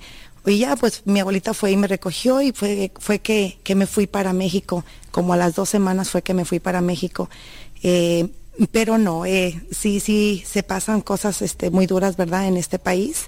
Oye, y, cuando estuvo con su, con su abuelita, no, digo, no tenía la opción de quedarse más tiempo. Usted ya, por lo que le había pasado, dijo, no, ya para qué yo estoy aquí. No, porque sufriendo. cuando no conocemos de, de Dios, eh, estamos en el mundo y, pues eh, tenemos otros apegos carnales, otros, otros apegos, este, eh, verdad que del mundo, que mi abuelita pues tenía una pareja, tenía su trabajo, tenía, pues realmente yo ahí le estorbaba, ¿verdad? Y había más personas, hombres viviendo ahí en ese departamento y pues no era apto para que yo, una niña de 14 años, viviera en toda esa disfunción, en todo ese alcoholismo que se vivía en ese ambiente ahí dentro del apartamento entonces estaba difícil. Entonces, ¿qué dijo? Usted optó por irse, regresarse a México. Yo no quería irme porque yo quería trabajar y estudiar. Mi meta era de que yo quería aprender el idioma y quería estudiar. Y, y, en sí, este, eh, pues no, ellos no quisieron, no quisieron, no quiso mi abuelita y pues me, me dijo, no, pues te vas con tu mamá y, y aquí yo no mm. quiero responsabilidades y, y pues ya, me fui con mi mamá a ayudarle con los pequeños y, y este y llego y pues llego para casarme. Llego para casarme con el primero que me que me ahora sí como dice mi abuelito como que el primero que te peló el diente me fui.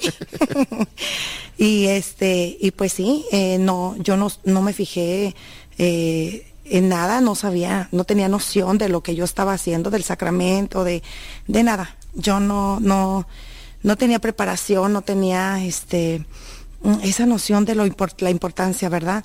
¿Cuánto, cuánto tiempo duró de, de, novios? De novios duramos como como unos ocho meses. Ocho meses, o sea, más o menos. Eh, como ocho meses, ajá, pero fue, eso no es nada para un sacramento tan importante. Claro, no, sí. No digo, pero a comparación de otros que a dos meses, tres meses, digo, pero por lo menos ocho meses. Y era la persona, digo, eh, era persona del lugar, la conocían, sabían de la familia y todo eso, o no lo conocían. Mi papá, mi papá sabía de su familia porque él trabajaba con, e, con ellos y eran como, como que parientes de los abuelitos, ¿no? Sí, sí. Eran sí. como pues, que parientes de, lo- de nuestros antepasados, pero pero en sí este es, fue un común acuerdo el, el sacramento fue un común acuerdo. Y pues ya de ahí eh, eh, yo me, me caso me voy de mi casa y, y, este y empiezo a vivir otra otra pues otro duelo de vida digo yo. Eh, una etapa de mi vida muy muy diferente muy dolorosa porque pues mi esposo este a pesar de que me da todo económicamente y gana bien a él eh, eh, tenía adicción, una adicción a la pornografía y tenía Válgame. una este, adicción al, al- al alcoholismo, Ajá. tenía alcoholismo, pornografía y pues eh, él era muy, muy mujeriego. Eh, Le gustaba andar con muchas mujeres y, y, y, pues así pasaron 10 años, 11 años, hasta, el- hasta los 15 años fue que pues yo ya con una depresión tan profunda y llena de toda esa amargura y todo lo que traía en mi corazón, yo decido este decido serle infiel también. Ok, mire, ahorita vamos a ir a una pausa. Y ya también platica si era mayor su esposo, cuántos años y todo eso. Pero vamos a tener que hacer una pequeñita pausa para que, eh, regresando, nos comente más de esto. Mujeres, viene el Congreso. ¿Habrá más casos que no han podido salir de este túnel en el que posiblemente parecido al que nos está contando Blanca? Dios tiene una respuesta y tiene una ayuda para ti. Nada lo olvido, siento gran vacío, bien lejos de ti. Es por eso que vengo a buscarte, Señor. Recomienda Radio Cepa a tus amigos, también a tus enemigos. Recomienda Radio Cepa a tus familiares, también a los que no lo son. Radio Cepa, una estación de radio de los misioneros, servidores de la palabra.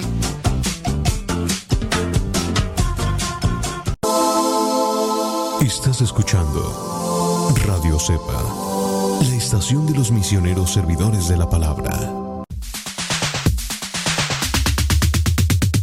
Si eres padre de familia, te invitamos a participar de este encuentro. Domingo 5 de abril. Domingo de Ramos. Participa del encuentro 10.000 padres de familia. De las 8 de la mañana a las 5 de la tarde. Habrá oración, predicación, confesiones, dinámicas y la Santa Misa. La temática dentro de este encuentro para padres de familia tiene la intención de iluminar, Aconsejar. ayudar y apoyar a todos aquellos padres de familia que se encuentran en dificultades. Pero si tú no tienes dificultades, la temática que se estará compartiendo en este retiro podrá también darte un soporte para que tú puedas ayudar a otras personas. En este encuentro participan padres de familia de diferentes partes de todo México. No dejes pasar esta oportunidad y participa de este encuentro. 10.000 padres de familia.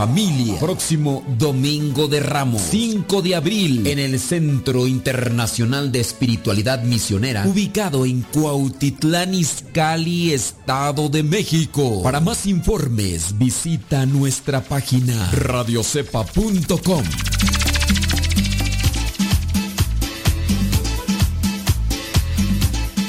Ande. Saludos. Gra- gracias. Gracias. Espero que el testimonio que estamos compartiendo pues, sea de provecho espiritual para ustedes. eh, voy a darle actualizar en radiocepa.com. Es la página. Ustedes pueden entrar a esa página con su celular, con su computadora. Encuentran un círculo amarillo con un triangulito azul. Le dan clic ahí donde está el circulito amarillo con el triángulo azul y ya, con su computadora o con su celular y pueden escuchar Radio Sepa. Y ahí también pueden dejar sus comentarios. Voy a actualizar. Eh, hace 40 minutos dejó Cruz Martínez un saludo. Creo que ya se retiró. Bueno. Eh, Leito Rojas. Ahí eh, acaba de... Hace un minuto dejó ahí su, mensaje. Gracias, Leito. Dice, interesante testimonio. Bueno, pues sí. Eh, dice, qué buen testimonio. Eh, ah, bueno, sí. Dice que está comiendo las uñas. Pues este... Pues es viernes, a mí se me dice que mm, está comiendo. Dice, saludos desde Alabama, dice Diana Cruz. Ándele pues. Y Ah, dice Cruz Martínez que todavía está ahí. Leti Hernández desde Carolina del Norte. Ahí anda. Saludos ah, en Facebook. Eh, Eve Lobos desde Vancouver, Washington. Eh, bueno, ya son comentarios ya retrasados. Retras no, díganos dónde nos escuchan, porque nada más nos ponen ahí saludos. Y ustedes piensan que yo, ustedes piensan que yo soy eh, omnisciente. Piensan que yo, ah, ya está, ah, me está hablando Mirna. ah, mi, ah, como no, Mirna. No, no, no, no me acuerdo de Mirna, no, no sé. Me acuerdo una Mirna de Saltillo, Coahuila, que... Mm, sí, eran dos muchachas. De ahí de Ramos Arispe. Y que mm, pues, se acercaban ahí a, Saltillo, sí, sí, pero pues no creo que sea no creo que sea esa Mirna. Mirna, pues ¿qué les cuesta ahí ponerle, hombre? Dice, qué cosas tan fuertes del testimonio. Gracias por compartir. Sí, o sea... Ay, Dios, pues está, difícil la vida. Y más cuando no estamos agarrados de la mano de Dios, ¿verdad? Está difícil la vida. Y más cuando no nos agarramos de la mano de Dios. Marisela Ledesma en Chicago. Muy bien. Bueno. Ahí sigue el testimonio. Ya nada más queda un segmentito y ya se hace la machaca. Mm, saludos desde Sur Carolina. Dice. Saludos a José Pilero. Interesante el testimonio. Dice Doris Ballinas. Escuchando en San Luis, Missouri. Ande pues. Acá otro mensaje nos dice. Aquí estoy desde Zacapu, Michoacán, escuchando. Saludos, Anabel de Loera, a Zapopan, Jalisco. Saludos a las sin que hacer.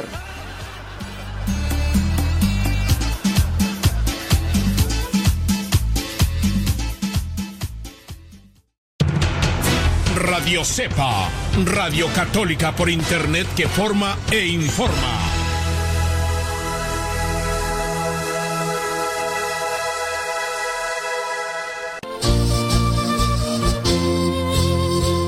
Oye, yo quiero ser misionero laico, ahí con ustedes, los misioneros servidores de la palabra, pero ¿qué, ¿qué, es lo que necesita, qué piden o qué requisitos tengo que cumplir? Bueno, primeramente tienes que tener entre 17 y 30 años para poder ingresar a lo que es un retiro vocacional. Los retiros vocacionales se realizan cada seis meses. Si estás interesado y quieres más información, visita nuestra página www.radiocepa.com www radiocepa.com y ahí encontrarás lo que son más detalles para participar de este retiro vocacional y posteriormente participar en la formación para ser misionero laico por un año y medio. Recuerda que ser misionero laico no es un llamado para ser religioso, sino un llamado para servir.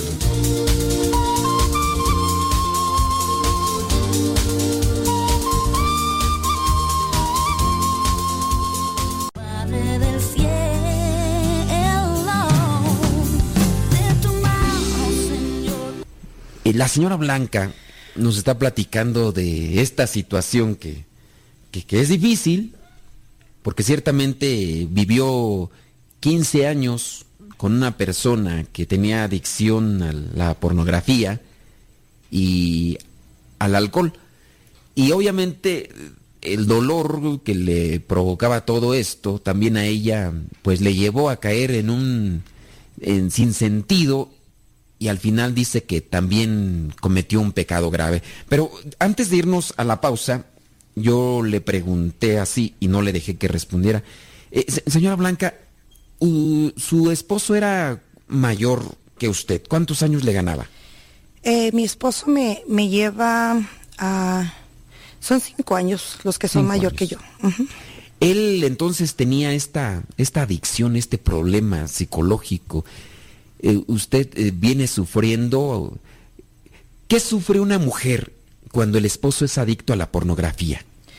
Es algo muy, muy triste, muy horrible, muy doloroso porque lo arrastra, nos arrastran entre los pies. eh, yo inocentemente y pues muy, muy dócil de que me enseñaron que tengo que obedecer y a siempre al, al marido y, y ser este eh, sumisa, ¿verdad? Eh, tratarlo bien, servirle, etcétera. Pues él me decía, pues vamos a ver esta película y pues vamos, eh, me indujo, me indujo de cierta manera eh, hasta que llegó el día que pues yo estaba totalmente mal también, eh, me enferma, eh, yo ya no, ya no, pues ya no me, me satisfacía estar con mi esposo, yo no quería estar con él, este, yo sentía que ya lo odiaba y con todas las infidelidades y entre más él cometía más infidelidades eran más frecuentes y este Él la miraba a usted como un objeto, ¿cierto? Sí. Al tener la adicción a la pornografía, usted ya no era una persona, usted era un objeto que solamente le servía para satisfacerse y obviamente la lujuria lo llevaba al desenfreno, pero a usted ya no la trataba con la delicadeza que usted merece como mujer y como esposa, sino que ya solamente la, la utilizaba. Entonces eso hace que también pierda usted el cariño hacia él y todo esto. Exactamente. Él eh, incluso pues eran, eran, nunca me golpeó.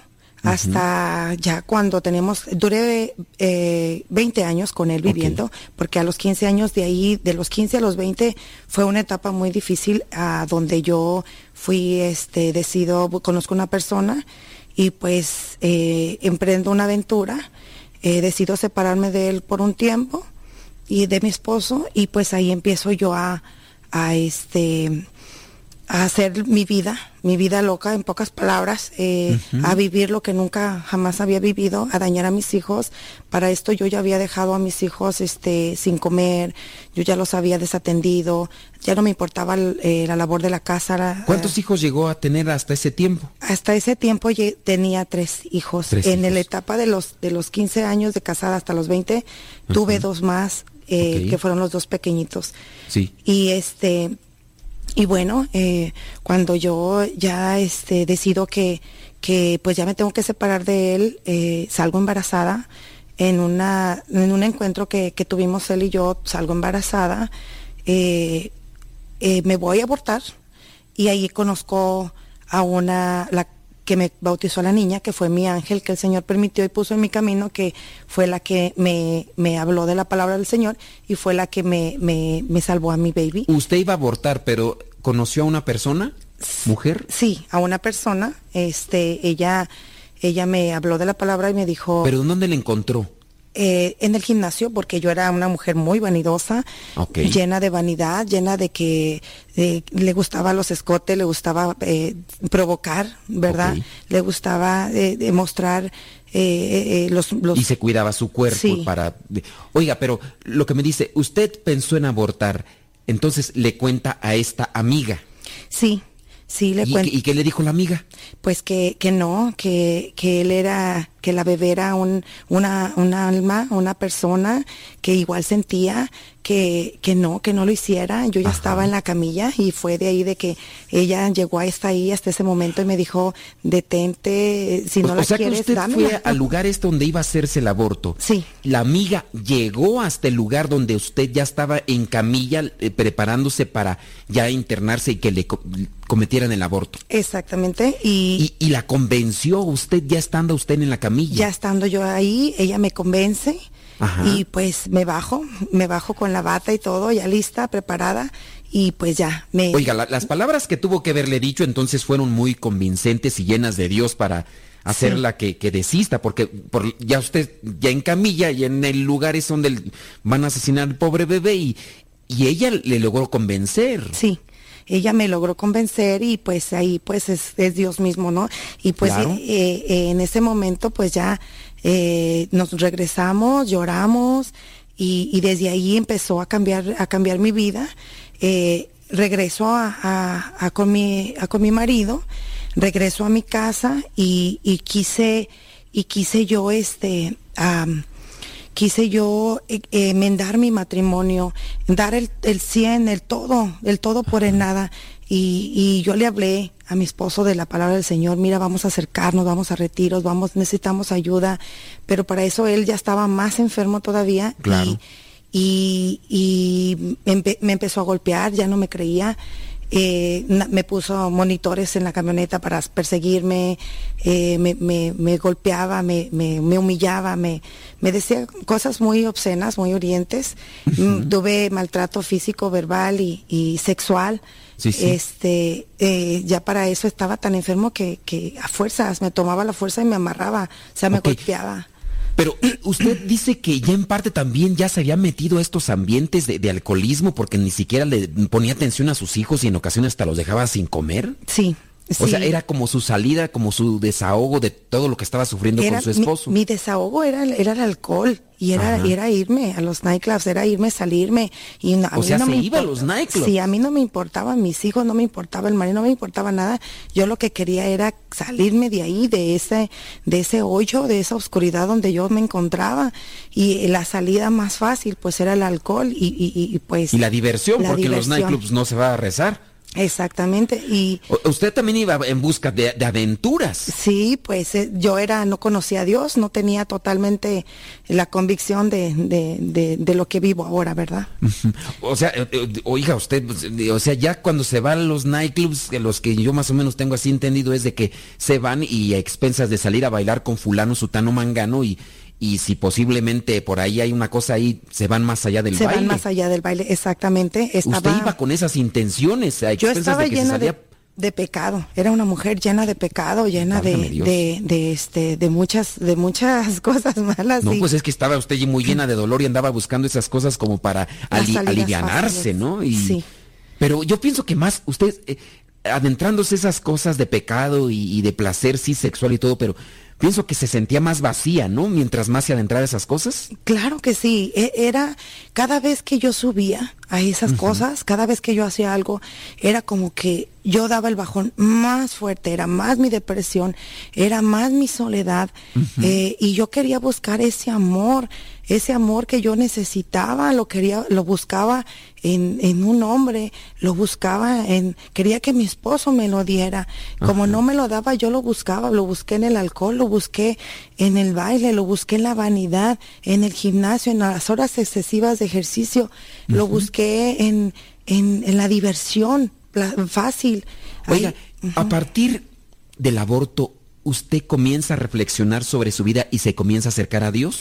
Exactamente, porque el Señor toca mi corazón, toca mi corazón, me, me, me, pongo muy sensible con el, con el embarazo de mi, de mi pequeña y este, y ahí eh, pues mi, mi comadre, porque ella fue la que me bautizó a mi bebé, ella me, me, empieza a hablar de Dios y me empieza a invitar a los congresos.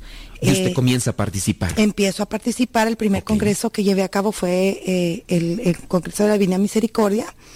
y, creo que a partir de ahí eh, me gustó, este, se me hizo ocurrido primero, pero después, después este, el Señor, cuando vino a la hora santa. Fue trabajando. Sí, fue trabajando, fue trabajando. Después pues fui a Mujeres de Fe y ahí pues hubo un, una cita bíblica que, que, que cambió mi vida. ¿Qué mensaje le puede dar a las mujeres para que se animen a participar de estos encuentros con Dios? Mi mensaje es que no te quedes ahí, mujer sentada, que estás pasando por, por depresión, por soledad, por, por alcoholismo, por cualquier problema, por una desilusión, por, por este, un duelo.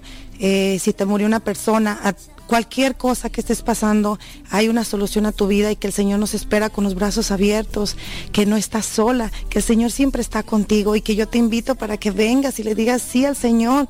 Dale esa oportunidad a Jesús para que tengas ese encuentro personal con Él. Que Dios le bendiga, señora Blanca, a usted y a sus hijos y sígale echando muchas ganas. Se despide el Padre Modesto Lule de los misioneros servidores de la palabra.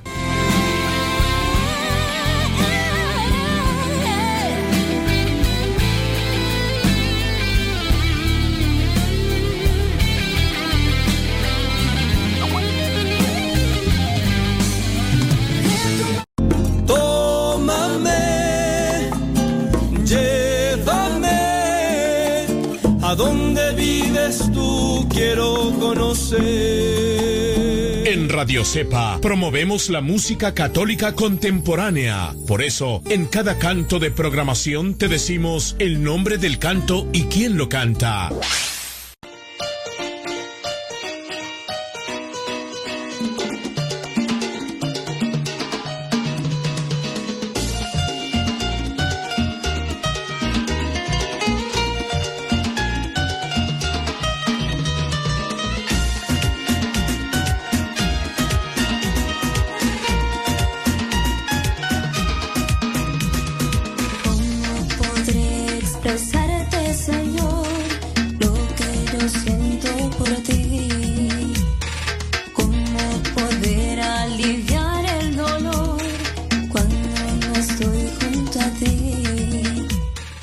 Saludos a Doña Alicia.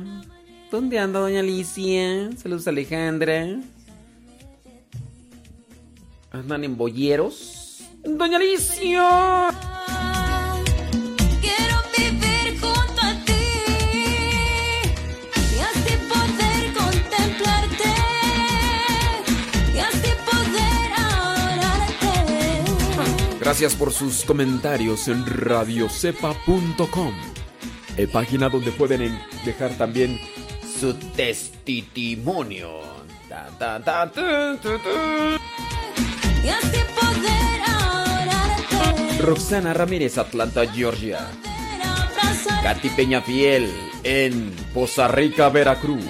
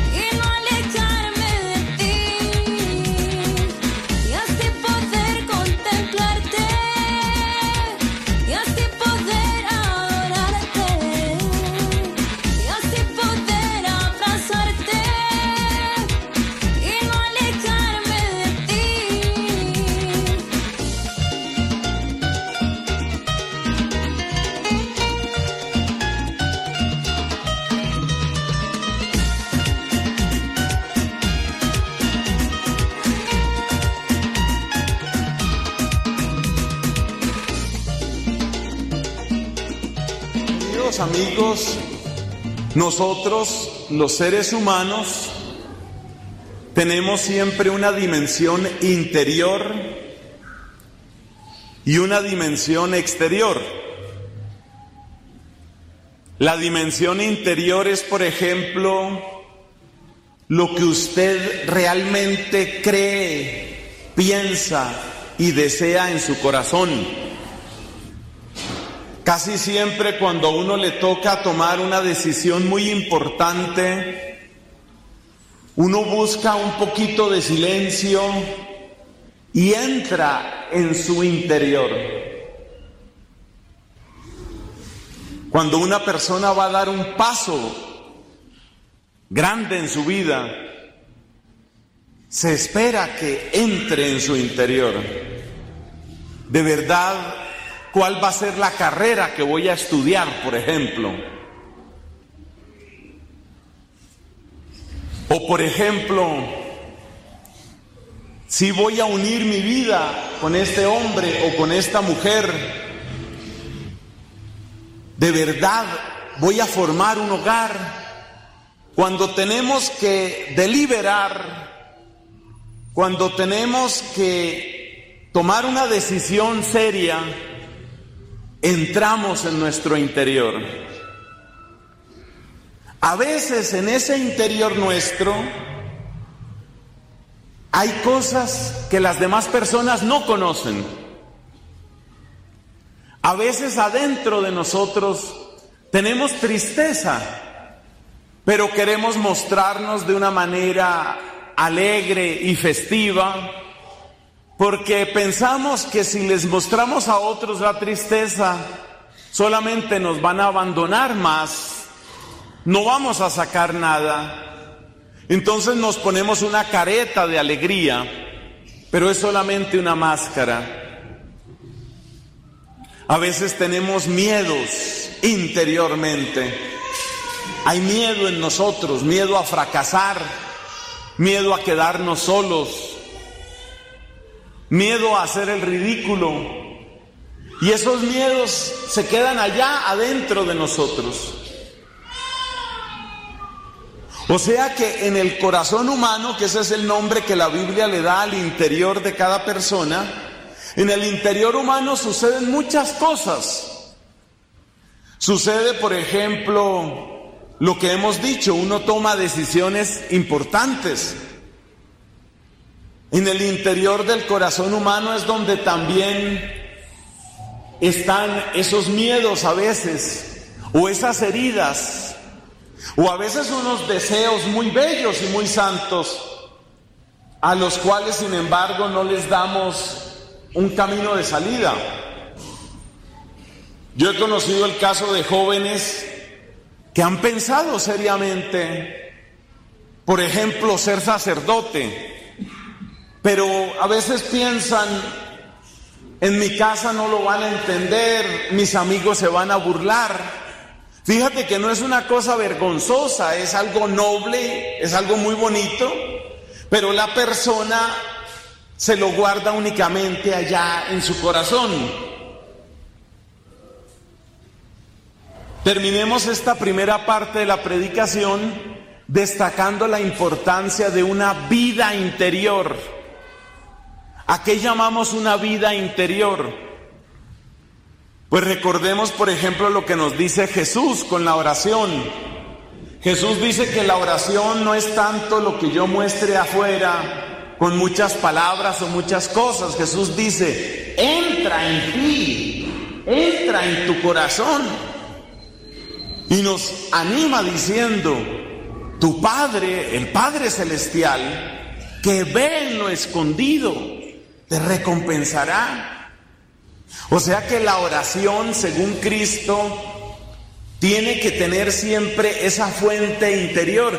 Y es de lo más difícil, a veces en nuestra infancia, en nuestra juventud, vivimos como extranjeros de nosotros mismos, vivimos como afuera de nosotros mismos.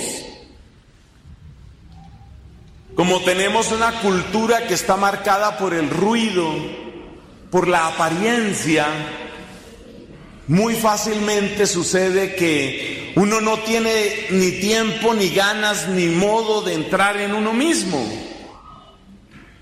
Pero ¿cuánto ganaría nuestra sociedad si le hiciéramos caso a Cristo? De manera que cada uno cultivara, por ejemplo, esa oración no simplemente exterior, sino sobre todo interior. Puede ser con palabras que le salen a uno o puede ser con otras palabras de otras personas. Algunas veces los protestantes nos critican a nosotros los católicos diciendo ustedes rezan nada más, nosotros oramos. Esa es una crítica que hacen los protestantes. Y para ellos el gran pecado de los católicos en la oración es que nosotros repetimos palabras. Pero por supuesto ellos se equivocan en esa manera de hablar, porque fue Jesús el primero que nos dijo que repitiéramos palabras. El peligro no está en repetir palabras, el peligro está en que uno no involucra el corazón, en que uno repite las palabras solo exteriormente, pero adentro uno no está orando. Por eso hay que cultivar la vida interior como es la oración, como es la reflexión, como es el examen de conciencia, como es el silencio, la soledad. Hay gente que no se aguanta sola. Si llegan a su casa y no hay nadie en casa, de una vez encienden un televisor, una radio, se conectan a internet a ver quién me escribió en el WhatsApp. Es una alergia a la soledad. Pero resulta que en la soledad, en el silencio, en la interioridad es donde descubrimos las verdades más profundas de nuestro corazón y donde se da la verdadera oración como dice Cristo. Bueno, esa es la primera parte de la predicación que se llama Descubre tu vida interior. Segunda parte de la oración, segunda parte de la predicación. Nuestra vida humana también tiene una dimensión exterior que también es muy importante. Porque los seres humanos para comunicarnos unos con otros siempre necesitamos de algo exterior. Piense usted, por ejemplo, un papá que quiere mucho a los hijos, pero nunca se lo dice. Esos papás a veces pueden llevarse sorpresas amargas. ¿Por qué los hijos no se sienten escuchados, ni atendidos, ni amados? Y uno habla con el papá y él dice, no, yo todo lo hago por mis hijos. Seguro que sí, Señor. Pero los seres humanos necesitamos también expresar. Y necesitamos que nos expresen. O sea que la dimensión exterior también es importante. Cuando las personas están en una fase muy bonita de la vida que se llama enamoramiento, esto casi no hay que enseñárselo, espontáneamente lo sienten. Entonces, por ejemplo, si van por la calle, les gusta andar tomados de la mano. ¿Por qué tomas de la mano a tu novia? ¿Para que no se pierda en la gran ciudad? No, ese no es el motivo. Es porque quieres hacerle sentir que está cerca y quieres sentirla cerca a ella. Entonces el ser humano también tiene la dimensión exterior, que es muy importante. Tenemos que expresarnos unos a otros.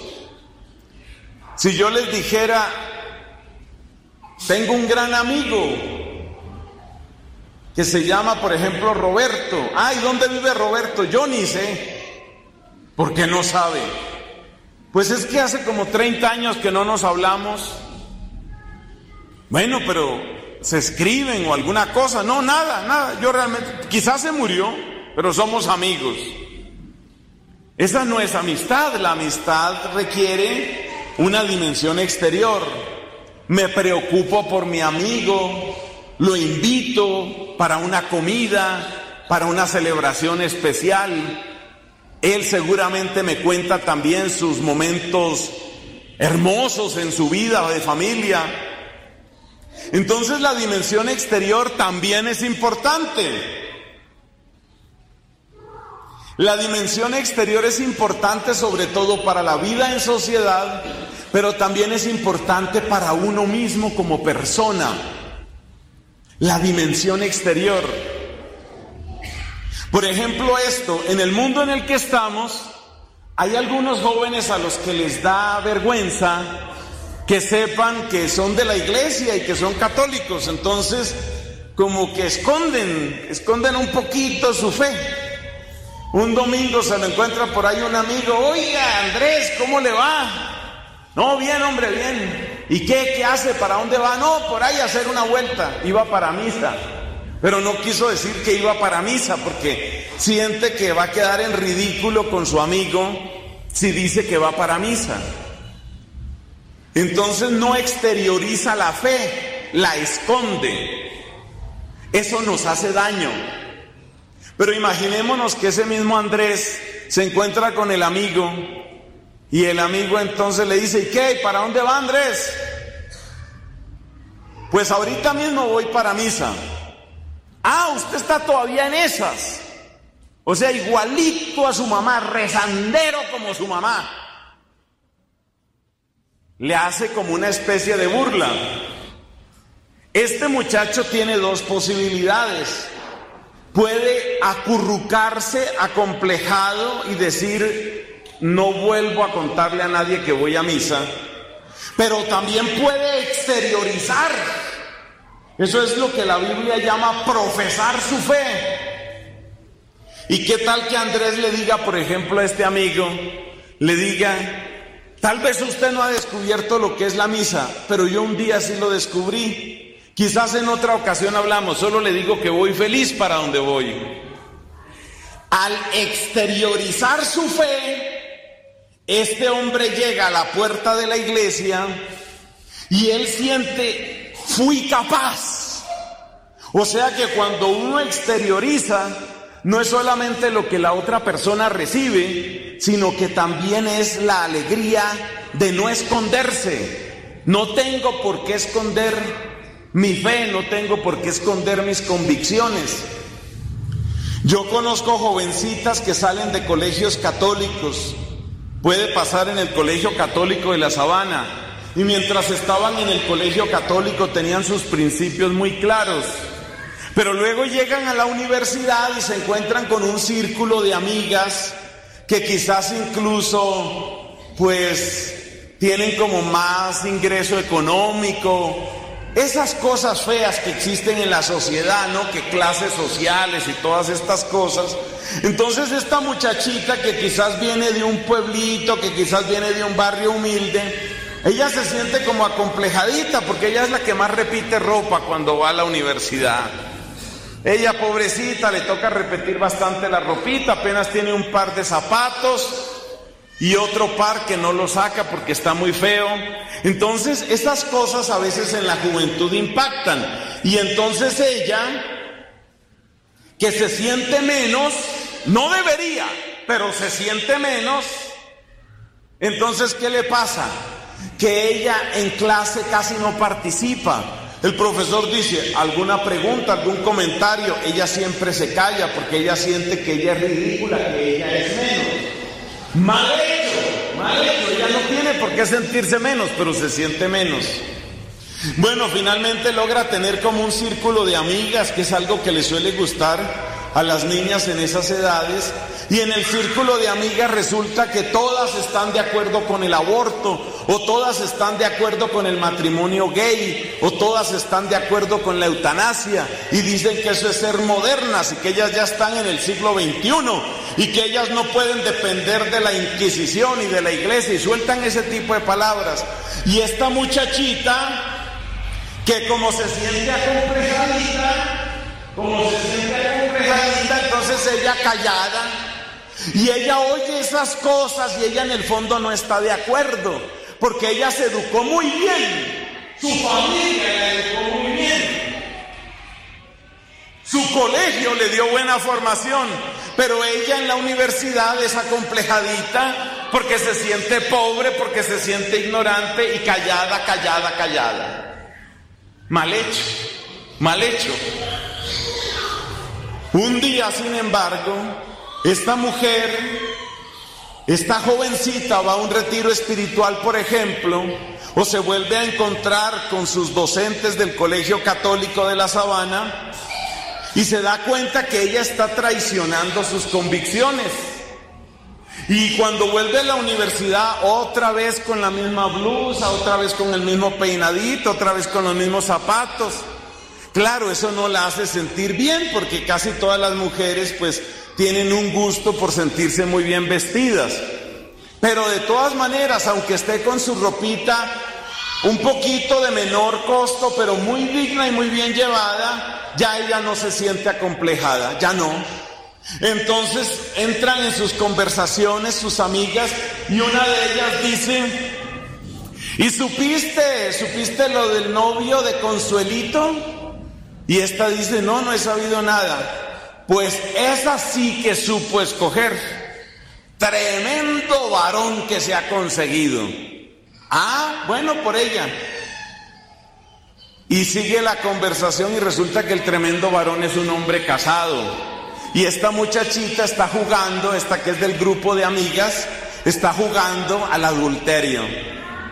Y entonces la acomplejada, que antes siempre se quedaba callada y que siempre escondía su fe, ese día no esconde su fe. No se va a poner a echar un sermón a condenar a la otra, pero simplemente dice, yo no estoy de acuerdo con eso. ¿Y sabes por qué? Porque yo pienso en lo que está sufriendo esa esposa y en lo que están sufriendo esos hijos. Y no me parece justo. Creo que uno tiene que pensar también en los hijos cuando se mete en esas cosas. La otra que no estaba acostumbrada a que la pobrecita, la humilde hablara, cuando habla con esta fortaleza, se queda como asombrada. Entonces es muy importante que nosotros sepamos las dos cosas. Póngale mucho cuidado. Que primero hay que tener una vida interior. Una vida interior que se cultiva con el silencio, la lectura, la reflexión, el examen de conciencia, la oración. Ahí se cultiva la vida interior y muchas otras prácticas buenas. Pero que uno no puede quedarse solo con la vida interior, sino que uno tiene que pensar también que en el momento apropiado y de la manera apropiada hay que sacar y manifestar y hay que expresar la fe. La fe y todo lo que es uno. Yo, por supuesto, como sacerdote le doy gran importancia a este aspecto de la fe, pero lo mismo vale para las convicciones políticas, para las convicciones éticas que usted pueda tener. Ahí termina la segunda parte y cerramos con una conclusión. ¿Por qué le he estado hablando de la vida interior y de la vida exterior o de la expresión exterior? Porque ese es el tema que nos ha traído la liturgia del día de hoy. ¿Qué es lo que critica el profeta Isaías? Que la gente se queda con la religión exterior pero no tienen la conversión interior. En el fondo de su corazón no le han dicho sí a Dios. Practican cosas como el ayuno, que en sí mismo puede ser muy bueno, pero si uno se queda solo en lo exterior, sin lo interior, así no le gusta a Dios.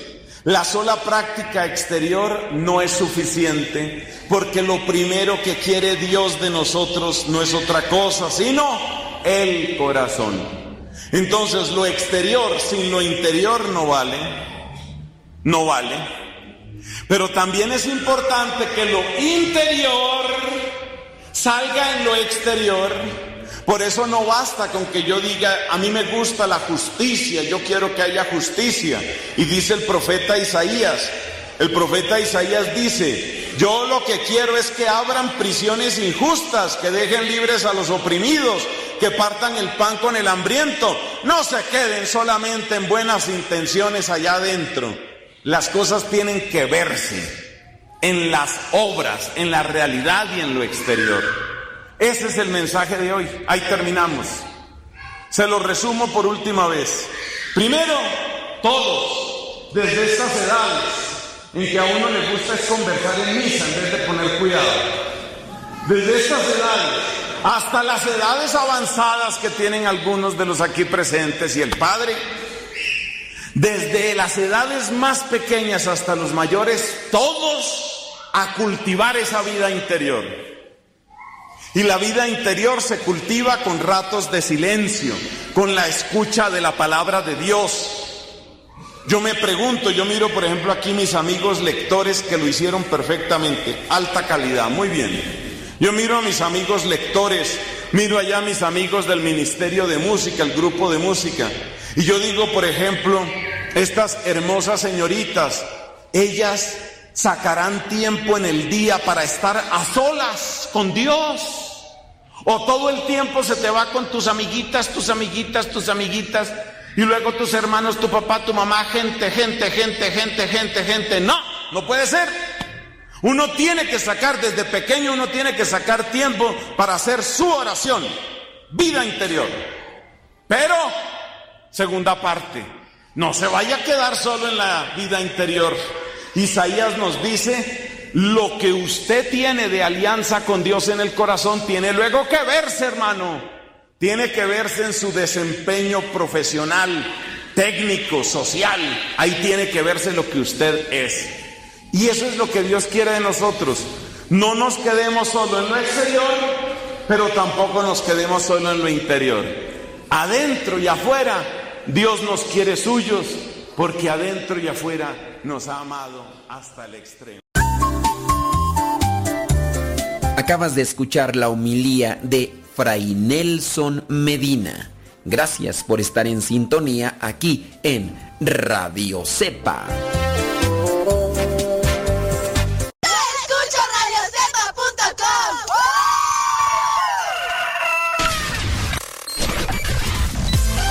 Comparte nuestras publicaciones de Facebook para que más personas conozcan Radio Cepa, una radio que forma e informa.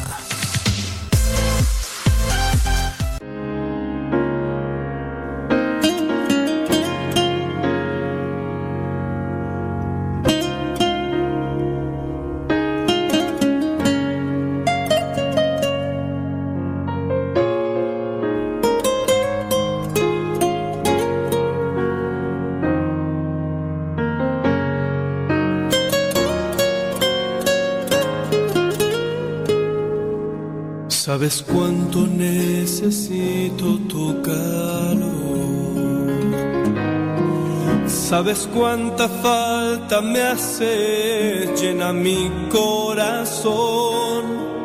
Ya mi brazo está cansado de luchar, menoscabada mi paz por esta lucha en mi interior. Entiendo que la verdad viene de ti.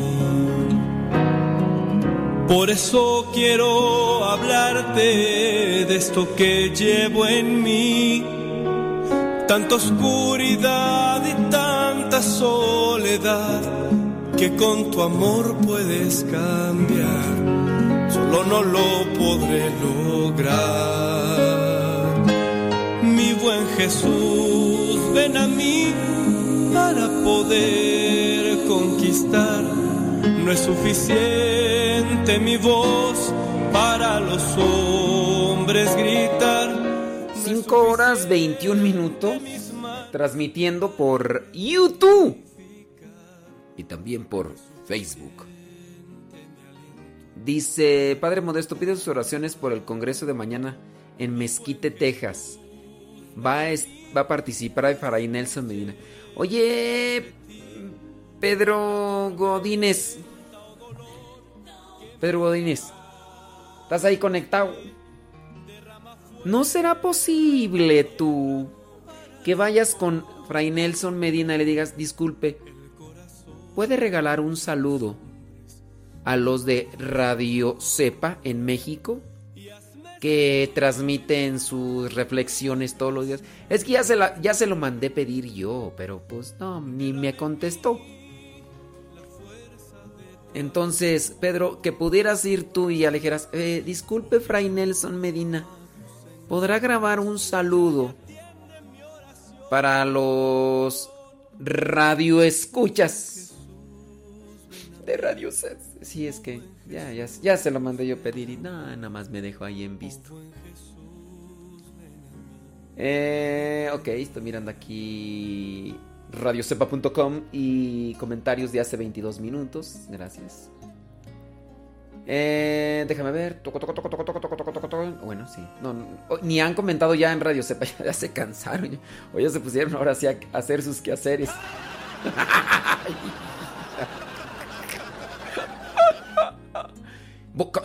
Voy a intentar, dice Pedro Godínez. Ay, Pedro. Eso de que voy a intentar me suena así como, pues voy a ver. No. Lo voy a conseguir.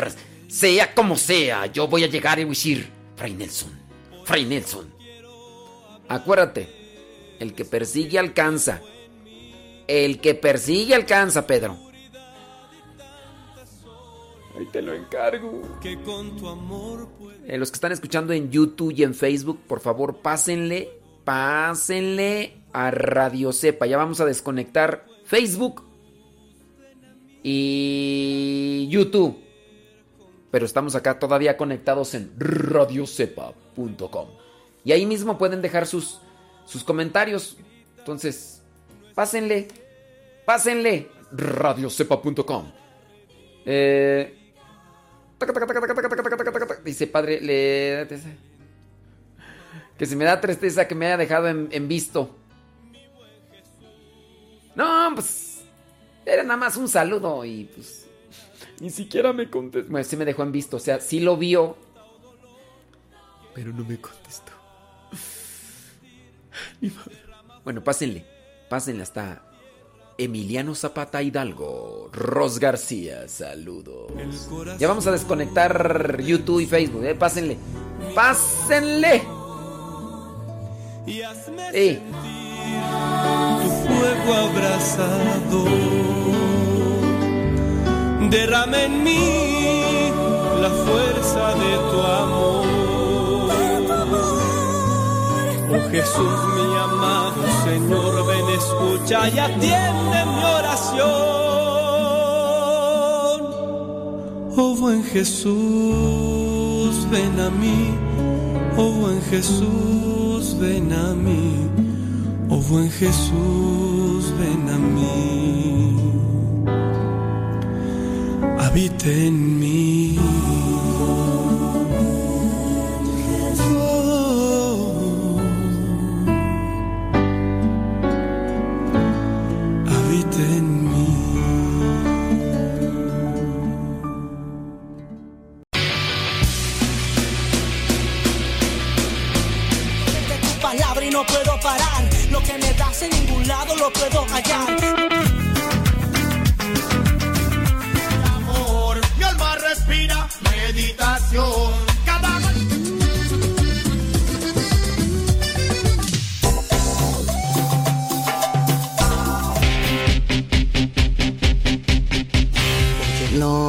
oración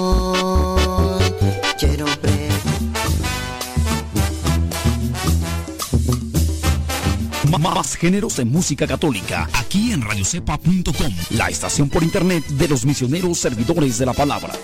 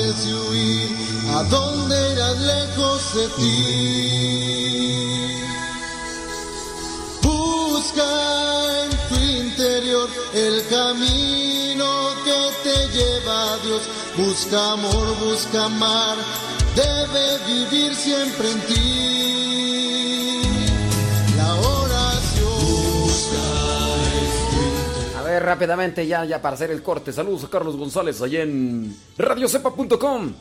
José Manuel Robles Barragán desde Valparaíso, Zacatú, Zacatecas, porque si no ya ves que se enojan. Zacatecas, eh, allá su esposa, saludos. Ándele pues. eh, Maru López no nos dice dónde nos escucha. Macruz Martínez en Lakeview, Washington. Ahora sí. ¡Fuímonos! Busca